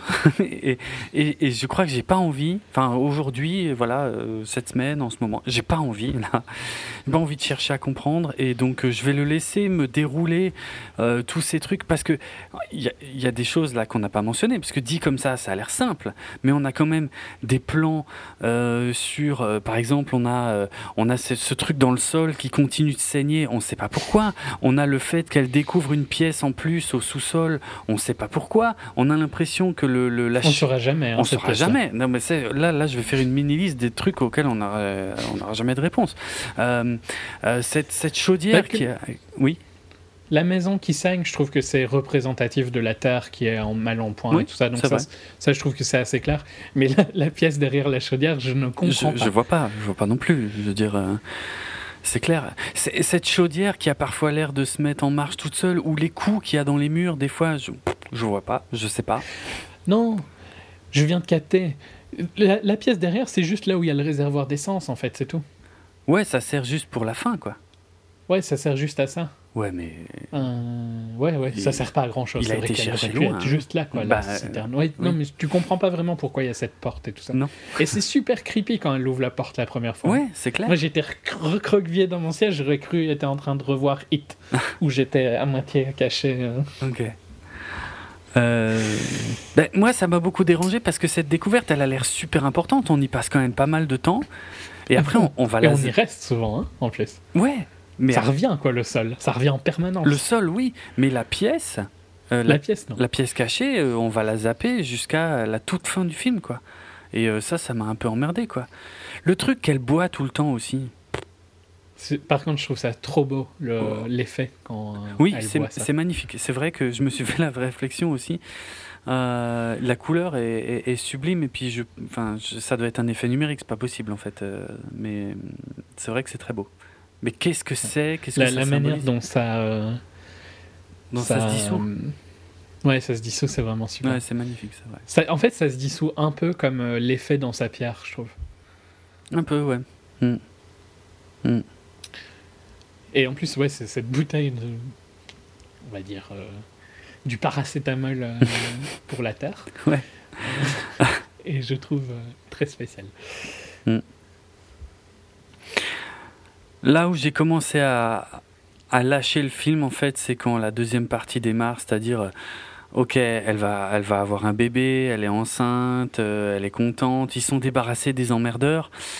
Euh, Qui était d'un chiant, quoi. ouais, ouais, ils étaient vraiment atroces. hein, non, On a passé complètement sur le fait que donc Cain et Abel euh, se tuent, Oui, hein, oui, comme ils le font logiquement. Domhnall Gleeson, euh, qui... Je m'attendais pas du tout à le voir, j'étais content. Je sais pas ouais. mm. Mais bon, c'est un, détail, hein, je trouve, mais ça fonctionne bien, quoi, cette scène. J'aime bien le voir aussi. Ouais, ouais, non, mais, mais ça fonctionne bien, mais ça ne débouche pas sur grand-chose non plus. Sur rien du tout. Puisque. Après, ils vont... euh, c'est super chelou. Ouais, c'est ça. Enfin, ça débouche sur l'home invasion, quoi. Oui, globalement, sur le. Ouais, ouais, c'est ça, sur la veillée euh, funèbre. Mais euh, pff, moi, ce que je comprends pas, c'est que. Euh, déjà, c'est super bizarre. euh, Quand il tue son frère, euh, tout le monde. Enfin. Javier Bardem ne capte absolument rien pendant super longtemps. Ou c'est Ed Harris? Non, je crois que. Ouais, il y a que elle qui capte. Après, c'est Javier Bardem. Et après, seulement Ed Harris. Et puis d'un coup, tout le monde se barre, il n'y a plus personne. Et bon, c'est là qu'elle découvre la pièce et tout machin. Et après, il y a de nouveau une petite apparition de, de Gleeson, mais qui, elle, ne sert vraiment à rien, à part, euh, je sais pas, un jumpscare, sinon je vois pas, quoi. Juste, on dirait pour... euh, À regarder, c'est quand même un peu un film d'horreur, Ouais, c'est clair. Là, on est dans les codes d'un film d'horreur, mais sauf que Ouais. clairement. il y a Javier Bardem qui revient de nulle part juste après, qui dit oui, les flics vont le choper sur la route. Ah bon, euh, quel flic, quelle route? Bon, bref, t'es obligé de le croire sur parole, et, et on passe tellement à autre chose derrière ça que je, je suis à un moment du film où, où je trouve que c'est très confus en fait. On m'a balancé beaucoup de choses. Regarde, il y a un moment, par exemple au début, où t'as Javier Bardem qui fait dégueuler Ed Harris et qui cache une blessure qu'il a. Pourquoi Euh, Comment Qu'est-ce c'est quoi le rapport Euh, Pourquoi Ed Harris a l'air frais comme un gardon le lendemain Ah oui, de non, sa mais ce cuite truc-là, ça c'est super bizarre. Hein. Ben ouais. Mais je vois Euh, ouais, j'ai pas compris non plus, pas. cette blessure-là au début. À part, euh, à part euh, jouer la montre et nous faire perdre un peu de temps, euh, je vois pas ce que ça apporte au film, pour être franc. Si ce n'est que oui, ça, ça instaure une ambiance de film d'horreur, comme tu disais, on est, on est Ouais. dans des codes de film d'horreur. Genre, pour l'instant, on comprend pas, mais après, tu comprendras tout et tu verras, ça va te faire flipper. Sauf que là, c'est pas du tout le cas, tu comprendras rien. en fait. Euh, Je sais pas. C'est chelou. Non, ouais. Bah, là, on va dire euh, ce que j'appelle le troisième acte, donc après qu'elle soit tombée enceinte, qu'il Mhm. écrive et tout ça. Ça, ça passe relativement vite quand même. hein. Ça, ça va. C'est vrai que bizarrement, c'est pas tout à fait là que j'ai décroché. Parce que là, je me disais, ok, il se passe, euh, on est à une nouvelle étape. Mais là où ça m'a vraiment saoulé et que j'étais euh, proche de décréter que c'était une merde absolue, ce film, c'est quand, quand on recommence le Home Invasion euh, façon veillée funèbre, où les gens arrivent, arrivent, arrivent et euh, se comportent pas bien avec Jennifer Lawrence. Et là, je me disais, oh putain, non, hein, non, c'est bon, j'ai déjà vu ça une fois, tu vas pas me la refaire, quoi. Et je. Mais il te l'a refait euh, et il me l'a refait. quoi. puissance 1000. Hein. Ouais, mais pas tout de suite. Ça met quand même un petit Non, moment à partir en latte. Au, au début, euh, franchement, moi, j'en pouvais plus, quoi. Je me disais, putain, c'est bon, mais qu'est-ce enfin, que c'est que ce film, quoi? Et Où il veut en venir? Là, je comprends, je comprends plus rien, quoi. Ok, on parle d'adoration, on voit que ça va trop loin et tout machin. Encore que c'est rien, parce que ça va tellement. Et puis d'un coup, tu Ça va bascules. aller beaucoup plus loin. Ouais. Ça, ça prend un, un- un ton ultra sombre, hein, assez ah rapidement. ouais, par contre, même. la- le, le- Genre sur 10 minutes, ça devient vraiment super sombre. mais ça devient complètement fou aussi quoi ça c'est d'un coup et là en là d'un coup je, je suis de nouveau dans le film d'une part parce qu'il m'en met plein les yeux parce que ça chie de tous les côtés mais littéralement hein, parce qu'il y a carrément l'armée qui arrive c'est la guerre et tout machin ça tire de partout euh, dans la maison en dehors de la maison. Enfin tu comprends plus rien. Mais là et, et là je me dis de nouveau ah ça y est on est de nouveau dans la figure du rêve et du cauchemar. C'est-à-dire ça n'a aucun sens. Et mais ça s'enchaîne quand même, euh, c'est-à-dire il y a un crescendo. C'est comme, ouais, c'est vraiment comme un cauchemar. Ça n'a pas de sens, mais ça s'enchaîne et, et puis euh, ça va tout le temps de plus en plus loin, de plus en plus loin, jusqu'à un moment généralement où tu te réveilles, quoi, parce que tu t'en peux plus. Mais sauf que là, lui, il va faire durer le plaisir. Tu il te va... réveilles pas. Ouais, non, il va, il va s'amuser avec nous et il va aller de plus en plus loin. Mais tu, mais ça c'est ouf. Mais ça j'ai kiffé, tu vois. Là, je, là, je me dis. Ouais, euh, Moi, j'ai adoré tout ça, parce que j'ai j'ai détesté pour plein de raisons. J'ai détesté parce que c'est. J'ai déjà parlé du fait que le home invasion, c'est un truc qui me fait vraiment peur. Là, c'est Hmm. complètement barré. ah là, ça va très loin. hein. Juste l'idée d'avoir des gens que tu veux pas avoir chez toi, tu vois. Ouais. Ça, c'est un truc qui me dérange à mort. Bah ouais, je comprends. Euh, et ici, le... en dehors du fait que je me dis quand même, euh, on est vraiment dans un monde de rêve s'il y a un poète qui a autant de fans. oui, ça c'est vrai aussi. Exact, exact.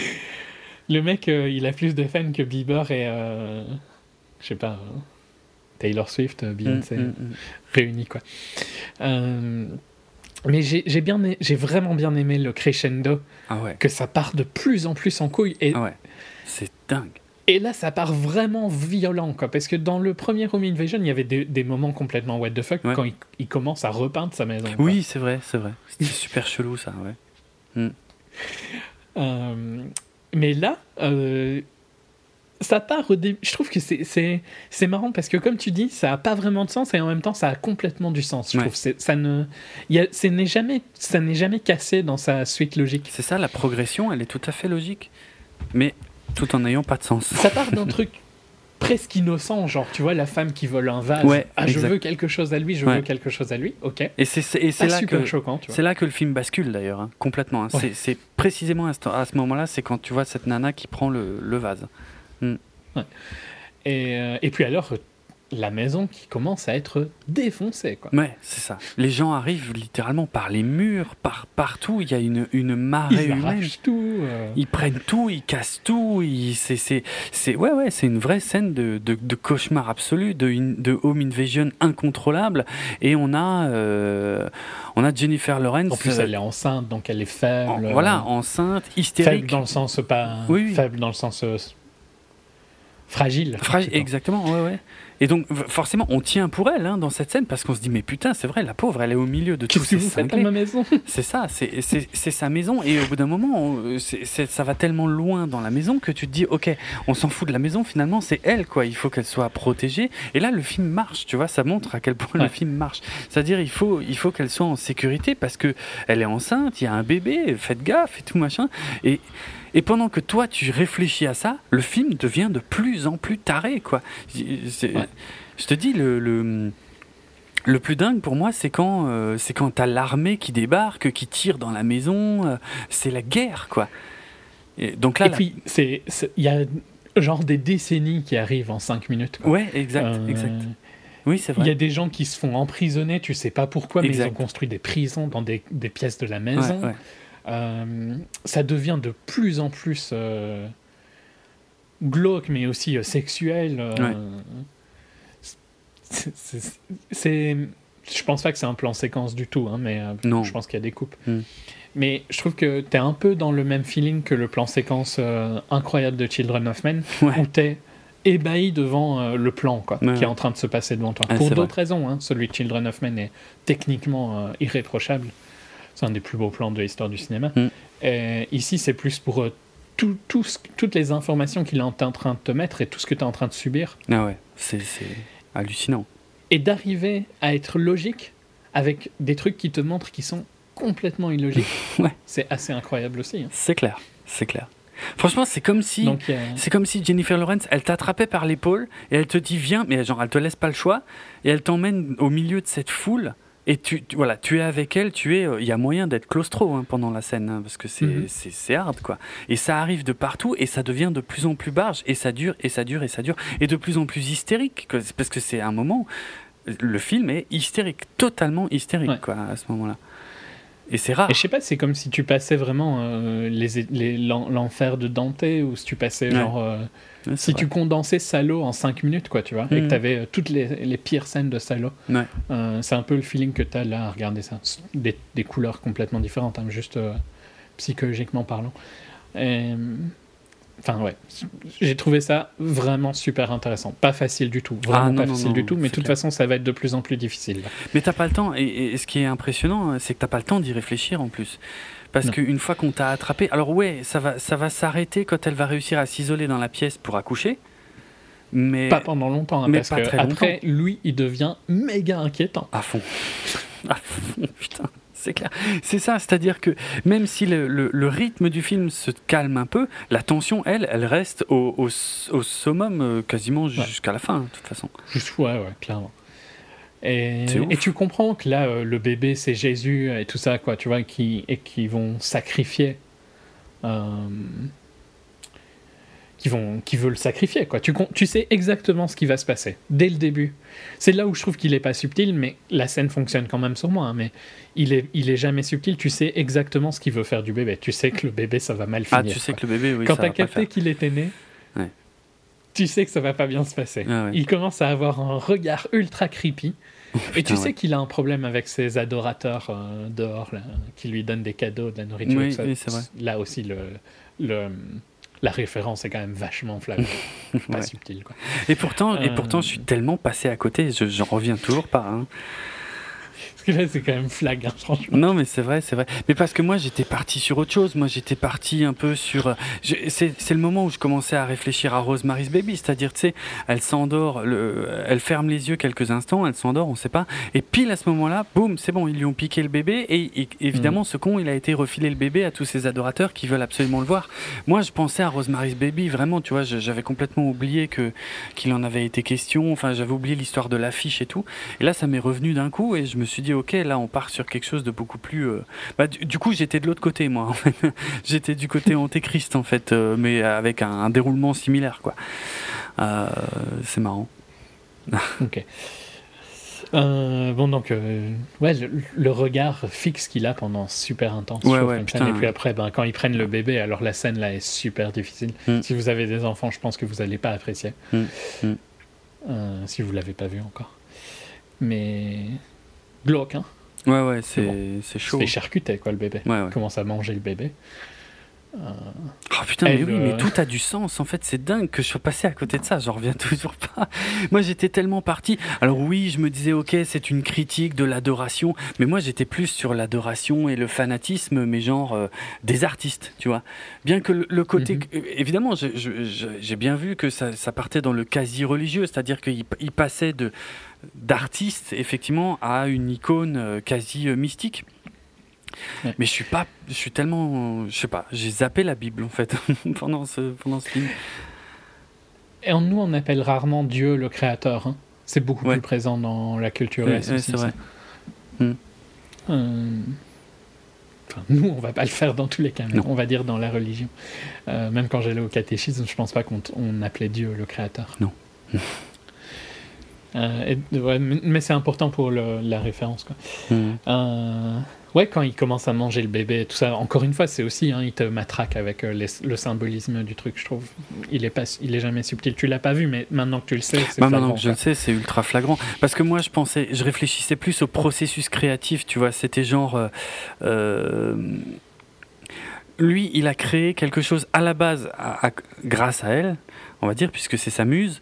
Et, euh, mais là, il est, compl- il est, il est tellement comment, euh, envahi en fait par ces, par hordes de fans qu'il ne voit plus la réalité. Tu vois, il a perdu le sens des réalités et il a envie finalement de, de continuer à les contenter. Tu vois, j'avais complètement une lecture différente. hein. Il a Ouais, envie. mais, mais je pense que cette euh, lecture-là est juste aussi. hein. Oui, oui, c'est vrai. ouais. Et il a envie de continuer à les contenter il- il- il- parce que ce sont des gens qui l'adorent, donc qui ne lui veulent pas de mal. Et que dans son monde à Oui, lui, en tout cas. ne peuvent pas en vouloir à elle non plus, quoi. Et, euh, et- et effectivement, lui, il a envie de leur montrer ce bébé qui est aussi le sien, et, et, et- et ça lui échappe complètement, comme, comme la situation finalement dans la maison lui a échappé. Et euh, parce que moi, je comprenais pas hein, pourquoi il la regardait, pourquoi il voulait absolument toucher le bébé, et pourquoi il la regardait, quoi. Je veux dire, je pensais que c'était juste parce qu'il avait euh, été un peu fâché que qu'elle ne soit pas euh, sur la même longueur d'onde par rapport à tous ses adorateurs, quoi. Euh, Ah oui, t'avais pas capté qu'il voulait euh, donner le bébé euh non, pour moi, c'est vraiment, Ah, c'était vraiment. Moi, dès qu'il y a le bébé, je sais que le bébé il va mourir et ça va pas être glorieux. Et donc, euh, c'est une espèce de tension pendant les 3-4 minutes avant que le bébé finalement. Hmm. Et malgré ça, quand tu vois le bébé passer et puis t'entends clac. Ouais. Et puis après, tu vois l'état du bébé. Ouais, bon, ça c'est, Dur. c'est chaud. Ouais, ouais, Vraiment dur. c'est chaud. Franchement, je suis pas vite choqué, mais c'était pas facile. Non, c'est clair. Et bon, elle pète les plombs. Logiquement, tu Oui, bah oui, c'est clair. Ouais, non, ouais. Et là, là aussi, euh, depuis très très longtemps, genre depuis, je sais pas, le premier tiers du film, j'avais capté que le film allait se finir dans un incendie. Ouais, c'est Parce vrai qu'elle cache le briquet de Ed Harris assez vite, Oui, il revient oui. une- une deuxième fois. Oui, c'est vrai, Donc euh, vrai. là, je sais ce qui va se passer, je sais qu'elle va aller brûler la maison. Ouais, ouais. Euh, Ah, Et je me doute qu'il va reprendre. Je sais pas exactement comment, je sais pas si elle va devenir la pierre, s'il va prendre la pierre comme il a fait, mais je sais que c'est elle la pierre, quoi, globalement. mhm. Oui, ça Euh, prend beaucoup de sens à, recommence, à- à ce stade-là, effectivement. Une fois que, que tout a flambé, elle y compris. Euh, par contre, lui, pas. Euh, là, c'est bon. Là, c'est effectivement euh, tout, tout ce qui a été dit ou montré depuis le début du film a- prend tout d'un coup beaucoup de sens et on est, on est dans un cycle et en fait dans un cycle qu'on nous a déjà raconté et qu'on vient, auquel on vient d'assister. euh, on vient de voir la fin et, et on va revoir le début, quoi. Et il dit, euh, faut toujours recommencer, tout ça. Ouais. Que c'est jamais assez, tu vois. Il lui dit, hein, euh, D'accord, son amour n'est jamais assez, un truc comme ça. d'accord. Elle, elle lui dit euh, qu'elle est triste qu'elle n'a pas pu être assez. Ah, ok. Et, je crois qu'il répond Nothing is ever enough, un truc comme ça. Ok. Et on recommence le cycle avec une nouvelle actrice. Avec une nouvelle actrice. Et ça, par contre, j'étais surpris parce que je pensais revoir la même, moi. Euh, mais bon, ça marche pareil au final. C'est le, le symbole. euh, C'est le symbole qui est important. Mhm. Intéressant, hein Ouais, ouais, ouais, ouais. Je, je pensais pas, surtout vu les conclusions que j'en avais tirées au début du film hein, sur le, le- sur l'ennui que j'étais sur le point de vivre, je pensais pas assister à une hystérie pareille euh, plus Là, tard la- dans le la film. séquence finale est vraiment. euh, Elle ne s'arrête pas, quoi. Pendant 10 minutes, c'est vraiment un fond. Ouais, ouais. Peut-être même d'ailleurs un peu plus ou un peu moins, j'en ai un peu plus idée. possible. Ouais. Je sais vraiment pas. J'ai- jamais ressenti de l'ennui et tout ça, hein, personnellement. Ok. c'est- Comme je- si vous avez écouté alors que vous n'avez pas vu les spoilers, bah maintenant vous allez avoir une vision totalement différente. Parce Ah, qu'elle clair. est biaisée par euh, ce que je viens de dire. C'est mais, clair. euh, c'est c'est un film difficile. C'est un film que globalement j'ai apprécié, que je ne classerai sûrement pas dans mes 10 meilleurs films à la fin de l'année, Pareil. mais qui est important Ouais. mais que j'aurais du mal à conseiller parce que, en fait, je trouve que si tu conseilles ce film à quelqu'un, tu lui dis tu vas apprécier ça ou tu vas pas apprécier ça. Mm. Euh, et donc tu fais un jugement sur son opinion, tu vois. Ouais, ouais. Ouais, c'est vrai. Et ça, c'est pas facile, je trouve, comme euh, position à prendre. C'est. hum, Tu vas me dire, oui, en général, quand tu conseilles un film, c'est que tu penses que la personne va l'aimer, mais ici, c'est beaucoup plus spécifique. C'est C'est ouais, non, c'est Tu- différent. Je suis d'accord. Moi, j'inciterais en c'est fait. une expérience particulière. Voilà, c'est ça. Je- ce qui m'intéresse c'est- c'est- et ce que j'essaierai probablement de vendre à la personne, c'est tu vas vivre une expérience. Je, mais je, je serais bien incapable de savoir comment tu vas la vivre. Mais tu Ouais. vas en vivre une, c'est sûr. Et je pense que quelqu'un pourrait te détester d'avoir conseillé ce film. Oui, oui. Oui, clairement. non, parce que c'est quand même hard. Euh, Faut, avoir le cœur bien accroché et, et dans la tête aussi. Hein. C'est pas évident. hein. Mhm. C'est clair. Mais voilà, si je peux lui faire une reproche par rapport à Ennemi, c'est que je trouve que hum, tu peux avoir des expériences différentes quand tu le vois, mais je trouve qu'il n'est pas assez subtil avec ses, ses- ses symboles et tout ça. Quoi. Ouais. C'est trop religieux à mon goût. Euh, Ah, euh, voilà, euh, du coup, c'est marrant, mais, mais je- de toute façon, sur ce sujet, on n'a jamais trop eu la même lecture. Mais euh, du coup, moi, avec ce parallèle, euh, avec cette parabole euh, religieuse, du coup, bah, moi, le, le film remonte un tout petit peu d'un cran, euh, dans le sens où il y a quand même beaucoup de choses qui n'avaient pas trop de sens, qui, là, d'un coup, viennent d'en prendre un tout petit peu. Hmm. Et j'aime bien. il, ouais, c'est vrai que pour moi, il a peut-être plus de sens que pour l'expérience que tu as vécue. toi. Ouais, ouais. Principalement si tu penses que c'est la Terre, quoi. C'est Bah, le, plus flagrant. J'étais vraiment euh, sur quelque chose de beaucoup plus euh, concret et terre à terre, tout en étant conscient qu'il y avait énormément d'éléments euh, qui n'avaient pas beaucoup de sens, quoi. Mais en fait, je crois que je les ai acceptés en, me disant simplement, ok, ce sont des effets de style, c'est-à-dire il va reprendre beaucoup de, de- finalement de codes du cinéma d'horreur, mais il va les mélanger dans son gloubi-boulga personnel, euh, qui au final n'a pas beaucoup de sens, mais au moins je lui reconnais le fait qu'il a réussi à créer une tension, une ambiance et ce crescendo absolument incroyable que j'ai rarement vécu au cinéma. Euh, Il y a aussi, tu sais, tous les moments pendant justement ce, ce- ce crescendo hallucinant, il y, y a tous ces moments où elle, elle est en train de craquer, elle est en train de péter les plombs, et à chaque fois qu'elle hurle, tu sais, tu as toute l'image qui tremble. Mhm. Euh, et, et je sais pas pourquoi, mais j'ai adoré cet effet en fait. J'ai trouvé que c'était. euh, ça sortait presque de l'image, quoi. Je veux dire, c'était. On, on aurait dit que le film, comme si les projos c'était encore des films, mais. euh, je, Vibrait, que- ouais, que, que le film vibrait et qu'il allait se déchirer tellement elle, tellement elle hurlait, quoi. Je veux dire, il y a, il y a, il y a des, voilà, il y a des effets de style vraiment, vraiment réussis. Euh, même si euh, voilà, c'est difficile de les raccrocher à, à un récit euh, cohérent et, et surtout terre à terre, mais Et surtout, il raconte rien au final. Non. Parce que c'est ce que je Ça, disais au vrai. tout début, mais là, ok, euh, tout le monde est méchant, euh, on est atroce avec la Terre, euh, Mm. c'est tout le monde est pourri. Ma vision du monde, c'est le monde est pourri. Et, et le monde est, est- en plus est cyclique, donc il ne fait que être pourri. Ce Ouais. qui n'est pas complètement en désaccord avec mes visions du monde, hein, parce qu'on a déjà eu cette discussion, je pense, hors antenne sur le fait que je sais pas si c'est avec toi que j'ai eu ça, mais je pense que une raison pour lesquelles, pour je, je fais un- une, je vais loin, hein, mais pour expliquer le paradoxe de Fermi, euh, moi je pense que les vies, euh, les vies intelligentes se détruisent avant d'avoir accès à euh, du voyage. euh. Donc je pense qu'il y a eu, il y a des vies ailleurs, tu vois. ok. Mais je pense que la raison pour laquelle on n'a jamais communiqué, c'est parce qu'on se détruit avant d'avoir la technologie pour communiquer. Donc c'est une vision super sombre de la vie humaine, parce que de la vie intelligente en général, Mhm. parce que je pense que la vie intelligente ne fait que produire un cycle de destruction. Euh, je trouve que c'est à peu près comme ça que le monde est. hein, donc, euh, mais Ok. voilà comment moi j'explique le paradoxe de Fermi. Euh, et ici, c'est un peu sa vision aussi, c'est il, recommence un cycle de destruction à chaque fois. Ouais. Et il, il te, si, si t'aimes pas qu'un film se finisse sans solution et tout ça, ici il donne rien. quoi. Il a rien Mhm. raconté vraiment en fait, et euh, il ne solu- il solutionne rien. Il dit juste que c'est pourri. Et voilà, c'est tout.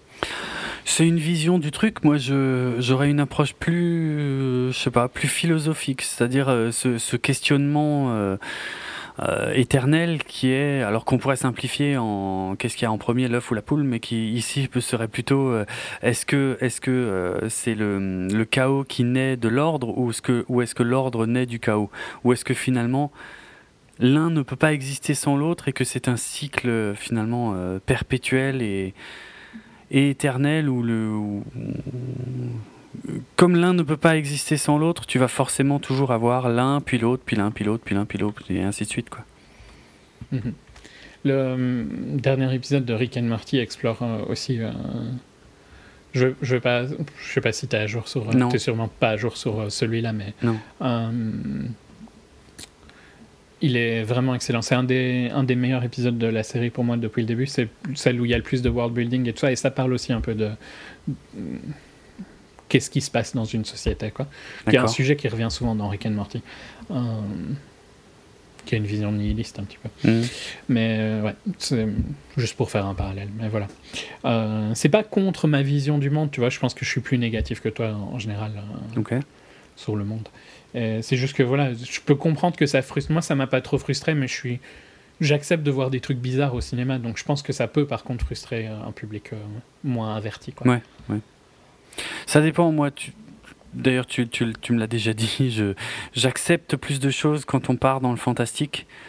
Et là, a priori, c'est le cas. Et euh, mais je m'en veux un peu de ne pas avoir creusé euh, le sujet, par contre, euh, de ne pas avoir réalisé à quel point c'était évident. Parce que on a, on a globalement, même sans avoir vu la, la, la, la parabole religieuse, j'ai vécu le film exactement de la même manière, quoi.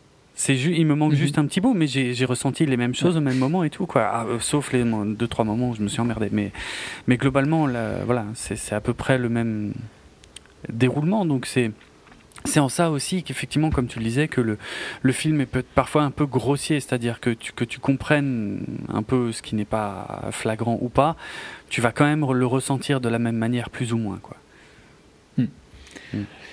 C'est ouais, c'est là où je trouve que les critiques qui disent que tu vas avoir une expérience euh, vraiment unique euh, et tout ça sont pas ultra justes. Quoi. Je trouve Ouais. que tu auras une expérience qui va être personnelle, ça, tu vas le vivre d'une certaine manière, mais globalement tu ne peux le comprendre que d'une manière. Quoi. Ouais.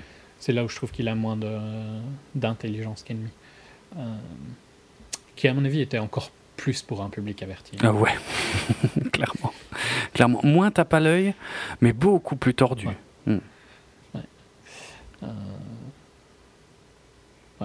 Soit. Mais c'est vrai que on a, on a eu globalement la même expérience, juste que j'ai été un, un cran plus loin. Ouais.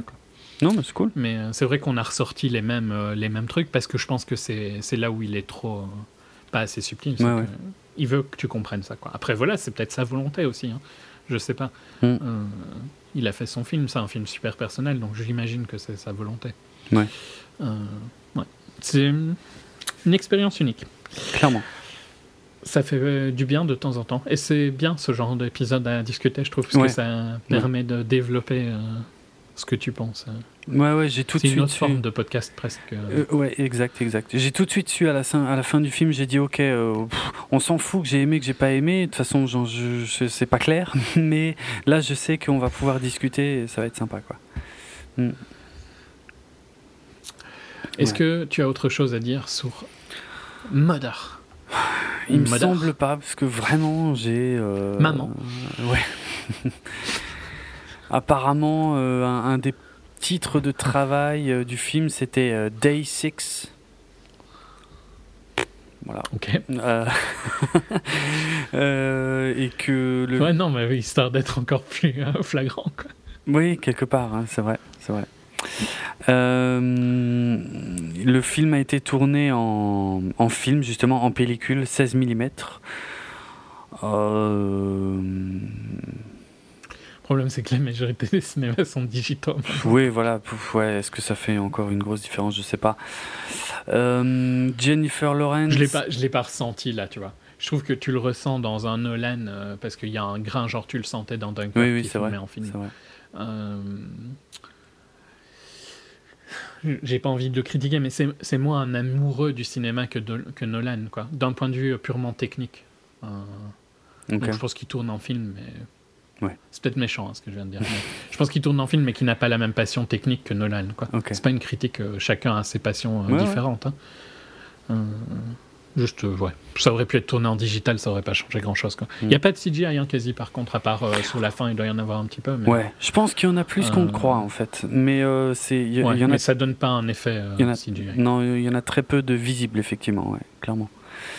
Euh, parce qu'il y a quand même 30 millions de budget. Hein. On- je- moi, je sais toujours pas vraiment où il est passé, où qu'est-ce qu'il a foutu de ces 30 millions. Parce que pour moi, c'est un film à, à 5 millions, quoi. Ouais, 5 c'est un peu peu, mais 10-15 quoi. Hmm, ouais. Avec Jennifer Lawrence qui doit quand même en prendre 2-3 faciles. euh. Ouais. 5 c'est quand même vraiment pas beaucoup hein, pour le cast euh, qui est impliqué quand même. Ouais, mais voilà, moi, je, ouais, je parlais pas du cast, quoi. Je, je vois vraiment le, ce que j'ai à l'écran. Et je dis pas, c'est ouf, mais j'ai pas Ouais, à l'impression. mon avis, rien que la scène finale, elle coûte 5-6 millions hein, à elle seule. Ok. Ouais, Ça part vite hein, ouais, c'est vrai. euh, quand tu rajoutes des trucs. Tout ça. Mais oui, et je pense que c'est peut-être même un problème pour lui parce que je pense que le marketing, en- notamment aux États-Unis, parce que nous, on arrive à vendre sur les auteurs et tout Oui, ça. oui. donc pas- ça m'avait. Je crois que j'en avais déjà parlé, mais. Le marketing, par exemple, de 12 Years a Slave, ici, c'était le nouveau gros film hollywoodien. Mm. Et euh, c'est hilarant, quoi, de penser de 12 Years a Slave, un nouveau gros film hollywoodien. Ouais. Euh, c'est quand même un réalisateur ultra, ultra euh, spécifique, quoi, Steve McQueen. Mm. Et c'est- je sais pas, je trouve que nous, on vend un film américain dès qu'il a un peu un gros nom. Ils vendent quasiment de la même manière Transformers que, que Mother, tu vois. Ouais. Genre, c'est le nouveau gros film de la semaine américain. C'est tout. Juste le fait qu'il soit américain, qu'il ait 30 millions ou 100 millions de budget, ils en ont un peu rien. C'est clair. Mais euh, les, les 30 millions de budget aux US qui font que ça demande des retours un peu plus sérieux que si ça avait coûté 5 ou 10, font, à mon avis, ce- ce- cette création d'une campagne marketing euh, qui tourne sur euh, le côté horreur. Quoi. Mm. Après, voilà, c'est pas mon problème. C'est dommage pour ceux qui vont se faire avoir, mais. Oui. Oui. Ah bah, je pense qu'il y en a plus d'un. ouvert d'esprit de temps en temps. Ouais, c'est clair, c'est clair. Bon, après, comme dit, hein, le film va quand même tellement loin que ça peut se comprendre que tu puisses avoir une réaction viscérale de rejet par rapport au film quand même. Hein, je veux dire, euh, c'est pas. Ouais, ouais, tu peux avoir un rejet, mais euh, il faut parfois aussi aller voir des trucs euh, que tu es pas sûr que tu vas Ouais, apprécier. ouais, à C'est comme ça que tu grandis. tout à fait.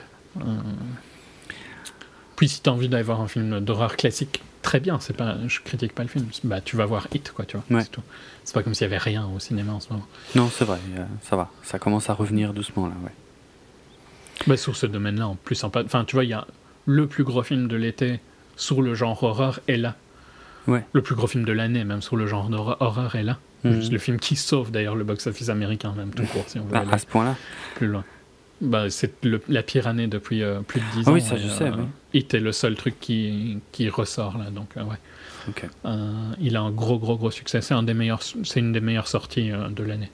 Pas, pas les- la meilleure parce qu'il y a des trucs comme Spider-Man et tout ça, mais il a fait un super gros départ euh, quand même. On en parlera quand on fait un débrief, hein, je suppose. Oui, oui, on, on- forcément, on ne pourra pas passer à côté de ça, la nouvelle interprétation de l'œuvre de King qui fait, euh, qui semble faire fureur en ce moment aux États-Unis. Mais on vous garde ça pour euh, dans pas longtemps. Ma salle était remplie hein, ici. Ah bah ça Donc, m'étonne euh, pas. Avec le buzz qu'il a, ça m'étonne Ouais. pas du tout. Euh, alors que là, moi, moi, j'ai vu Mother en, en avant-première. Franchement, c'était une assez petite salle et elle était loin d'être remplie. hein. euh, moi, je l'ai vu salle moitié remplie. Mais je pense que le public qui va au ciné, euh, je l'ai déjà dit, mais euh, à Sauvenaire, enfin le groupe des Grignots ici à Liège, Mm. euh, est un public très Aronofsky, donc euh, ça ne choque pas non plus. Euh, Il y avait du monde, il y avait quand même du monde. Il y avait plus de monde que pour plein de films que je vais voir. Euh, genre par exemple Wind River, il y avait quasi personne. Quoi. Ok. Voilà. On a bien été loin, mais Ouais. en même temps l'épisode est court, donc. euh, Oui, oui, c'est ça. Bah, ouais, j'avais juste encore une ou deux anecdotes. C'était que Jennifer Lawrence a apparemment abandonné un film qui s'appelle euh, The, Rosie, The Rosie Project, mais qui semble euh, être prévu pour une sortie en 2019 pour faire euh, Mother. Voilà, euh, j'en sais pas plus puisque je sais même pas ce que c'est ce film. Et euh, que le studio Paramount euh, a annulé euh, le, le nouvel épisode de la saga Vendredi 13 euh, qui était prévu pour euh, à la place euh, valider euh, Mother. Et je ne sais pas trop comment m'exprimer sur le sujet, étant un énorme fan de la saga Vendredi 13, euh, l'une des seules sagas horrifiques longues dont j'ai vu absolument tous les films et dont j'ai décortiqué absolument tous les films. Mais d'un autre côté, euh, était-ce nécessaire qu'il y ait un nouveau Vendredi 13 J'en sais rien, je suis pas sûr. C'est peut-être pas plus mal en fait. Je pense qu'en tout cas que le sortir un vendredi 13 juste après Hit, c'était un massacre pour vendredi 13. Ouais, ouais, ouais, là pour le coup, ouais, c'est vrai. Bon, Donc je n'ai pas d'avis sur vendredi 13, qui je pense, j'en ai jamais vu que des bribes Mhm. euh, à tout casser. ok. Euh, je connais Jason et tout ça, mais Ouais, voilà, ouais. ça s'arrête là. Euh, je pense que j'ai vu plus de reviews de vendredi 13 que je n'ai vu de films, D'accord. pour être franc. Mais ouais, il se serait fait démon- défoncer s'il était sorti là. Oui, oui. Probablement, oui. Ok, mais voilà, c'est tout ce que j'avais en stock, donc il y a, vraiment pas grand-chose. Peut-être que, alors le problème c'est que là on enregistre euh, quoi, le 15 septembre, c'est le jour où le film sort aux USA, donc du coup euh, peut-être qu'il y a euh, plein de choses qui vont venir dans les semaines euh, prochaines là. peut-être que ça va devenir comme comme le même bordel que c'était avec Inception, où t'avais chaque jour t'avais des graphiques qui te détaillaient. Je pense vraiment pas, hein, personnellement. Bah, j'espère pas non plus parce que ça m'avait tellement saoulé. Mais, euh, mais voilà, il est pas. En tout cas, le contenu de ce podcast est loin d'être exhaustif. Il n'est pas impossible que euh, d'autres euh, symboliques hyper flagrantes nous aient, nous aient échappé. Tout à fait.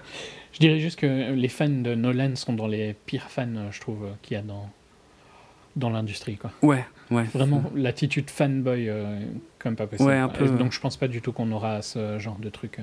Oui, c'est vrai. D'ailleurs, Rick and Morty se fout bien de la gueule d'Inception dans un des premiers épisodes. hein, Oui, de- oui. Je crois dans la saison. Oui, c'est, c'est, c'est, ouais, ouais, c'est le deuxième ou le troisième, effectivement, c'est assez génial, ouais, ouais, exact. Qui est pas du tout un mauvais film, hein, mais qui est beaucoup trop encensé. hein. Oui, c'est ça, ça, ça reste un putain de film. Moi, j'ai pris une claque avec ce film, c'était énorme, mais, mais ce qui s'est passé après, euh, pff, ça m'a gonflé. Je me demande si c'est. Parce que je crois qu'il s'est sorti très proche de la fin de Lost, non? Ah, c'est pas impossible. C'est pas Et je impossible. me demande si le- l'espèce d'énergie euh, que les gens avaient sur Lost ne s'est pas mis sur Inception. Ouais, tu vois. ouais, pourquoi pas. C'est avis complètement personnel, hein, peut-être euh, complètement. euh, je- Il me semble que les dates sont proches en tout cas, mais je suis pas sûr à 100%. Je dis vraiment juste. euh, Parce qu'il y avait ce même genre de suranalyse de trucs dans Lost qu'il y avait dans Inception. D'accord. Et je, je trouve que les fans avaient un peu la même attitude quoi, dans les deux. Je suis en train de. comme j'ai dit, c'est pas une critique d'Inception hein, que je trouve Ouais, euh, ouais. être un très bon film, euh, très intéressant, mais qui a été gâché par euh, tout ça plus qu'autre chose. Ouais, je suis assez d'accord. Euh, effectivement, c'est assez proche. Ouais, c'est vrai. Lost, c'est fini en mai 2010. Alors, il faut que je fasse super gaffe aux dates parce que la dernière fois, j'ai dit une grosse connerie sur la tour sombre. Je me suis complètement planté sur la date du premier bouquin parce qu'en lisant euh, la fiche wiki que j'avais sous les yeux, et, je remercie Fred euh, Wild Gunslinger de me l'avoir signalé. hein. Euh, en fait, euh, j'ai nommé le premier bouquin et c'était euh, un truc dans les années 90, alors qu'en fait, les bouquins étaient classés dans l'ordre chronologique de l'histoire, mais pas de leur parution. Du coup, je me suis complètement planté. En fait, euh, les premiers bouquins étaient euh, de la Tour Sombre étaient beaucoup plus vieux que ça. Donc, bref, je vais essayer de faire attention. Lost, ça a été diffusé sur ABC de 2004 à mai 2010. Et Inception, c'était en juillet c'est 2010. 2010. ouais. Donc, Effectivement. pas Théorie, complètement impossible. théorie acceptée. Voilà, merci. Euh, ok. Non, juste, c'est un détail, hein, mais je trouve que j'avais un peu le même feeling euh, fanboyisme euh, sur les deux, D'accord. de vouloir trop suranalyser chacun. Euh, après, je, je fais ça sur Rick and Morty, hein, donc, où je regarde, je pense, plus d'analyse de, chaque épisode de Rick and Morty que l'épisode en lui-même. Ah oui, d'accord. Chacun son truc, hein, je dirais. Ouais. Si vous êtes fan de Game of Thrones, tant mieux pour vous. Moi, mon délire, c'est Rick and Morty. Ok. Euh, on clôture là ou Oui. autre chose? Non, je crois que c'est bon. Eh bien, vous pouvez retrouver nos autres épisodes, en général beaucoup plus longs, de Oui. notre podcast sur euh, bip- www.bipod.be ou sur notre euh, hébergeur audio djpod.com slash 24fps ou bien sur les réseaux sociaux, la page Facebook 24fps podcast, sur Twitter at 24fps podcast, ainsi que sur Apple Podcast ou sur vos programmes de téléchargement de podcasts favoris. Vous pouvez nous laisser des commentaires et des notes, des avis, euh, nous poser des questions, tout ce que vous avez envie sur le site, sur Apple Podcast, euh, etc. Ou bien vous pouvez nous contacter directement. Moi sur Twitter, c'est atrates, R-H-A-T-Z. Et moi, c'est at Dravenardrock, D-R-A-V-E-N-A-R-D-R-O-K. Euh, pour la musique, euh, j'ai pas été chercher super loin. hein, euh, j'ai réfléchi. Qu'est-ce que je connais euh, comme morceau qui s'appelle Mother ou qui dit Mother? Eh ben, alors ça va peut-être être une évidence pour moi, mais pas pour tout le monde. Mais donc, j'ai forcément sélectionné le grand classique, le morceau Mother de Danzig. Euh, donc euh, le groupe euh, solo que Glenn Danzig avait, avait monté après, après avoir officié dans les Misfits et Samain. Donc tout ça, si ça se trouve, je suis en train de parler chinois. Je sais pas. J'ai aucune idée de la popularité réelle de ces trucs-là parce qu'on est quand même dans de la musique un peu underground euh, des années Je, n'ai- 80. je ne connais rien de ce que tu as dit depuis le début. je n'ai aucune idée de qui est euh, Danzig comme Glenn groupe, je n'ai Danzig. aucune idée de qui est Glenn Danzig, et je n'ai aucune idée de la chanson Mother, donc euh, si ça peut te donner une idée générale. bon. Bah, après, je te jetterai pas forcément la pierre dans le sens où c'est peut-être que ça fait partie des classiques un peu dans l'univers, je sais pas, goth, metal, ouais, f- comme dit, euh, underground, un peu indus aussi, euh, ou, euh, ou vaguement punk, euh, voilà. Mais on est. On, est, on évolue dans ce milieu-là. Et si ça peut te rassurer, pour être tout à fait franc et, ouais, et- avouer ça, euh, je n'aime pas du tout ce que fait Glenn Danzig. je n'aime pas du tout sa façon de chanter. Encore que à l'époque où il a fait Mother, euh, c'est, je trouve que c'est encore écoutable, mais alors les derniers trucs, je trouve c'est un mec qui sait pas chanter en fait. Et c'est probablement ça qui fait euh, un peu l'originalité de son truc. Et euh, en plus, le, la chanson Mother a une histoire super bizarre parce qu'il est à l'origine, c'est un truc qui était sorti en 88 euh, pour soutenir un peu le premier album donc de solo de Danzig. Et euh, c'était passé complètement inaperçu. Et c'est quoi cinq ans plus tard en 93 d'un coup aux États-Unis hein, la même chanson est ressortie en- légèrement remixée. Et là c'est devenu un carton euh, monumental et un classique absolu euh, Mother de, de Danzig. Et moi c'est une chanson que je déteste pour franc. Mais je trouve que le voilà que le malaise en fait de ce mec qui chante bizarrement allez ça allait bien avec le avec l'émission qu'on vient de faire. Et puis en plus voilà c'est le même titre. Donc voilà. Moi, j'aurais bien vu euh, Madness hors house. Ah ouais C'est juste pour te faire ouais. oui c'est une autre ambiance mais euh, oui, oui ça, ça aurait été sympa aussi Et t'imagines Madness pendant la scène finale, tu vois. ah Ça changerait tout le temps du film. Ouais, quand, ouais, par contre, ce serait. euh, bah, tu, on le vivrait peut- peut-être mieux, mais, euh, mais ce serait. Ce serait moins, di- moins difficile. oui, ce serait moins sûr. difficile, mais ce serait tout aussi dérangeant, quelque part, finalement. Oui, Mm. c'est presque plus. ouais, hein, presque plus. Excellent. Bon, mais c'est moi qui décide, euh, c'est sans appel. Ce sera euh, Mother, même si je déteste cette chanson euh, de Danzig. Allez, ciao tout le monde, à très bientôt. Salut. Mother, tell your children not to walk my way. Tell your children not to hear my words, what they mean, what they say. Mother, Mother, Can you keep them in the dark for a while? Can you have them?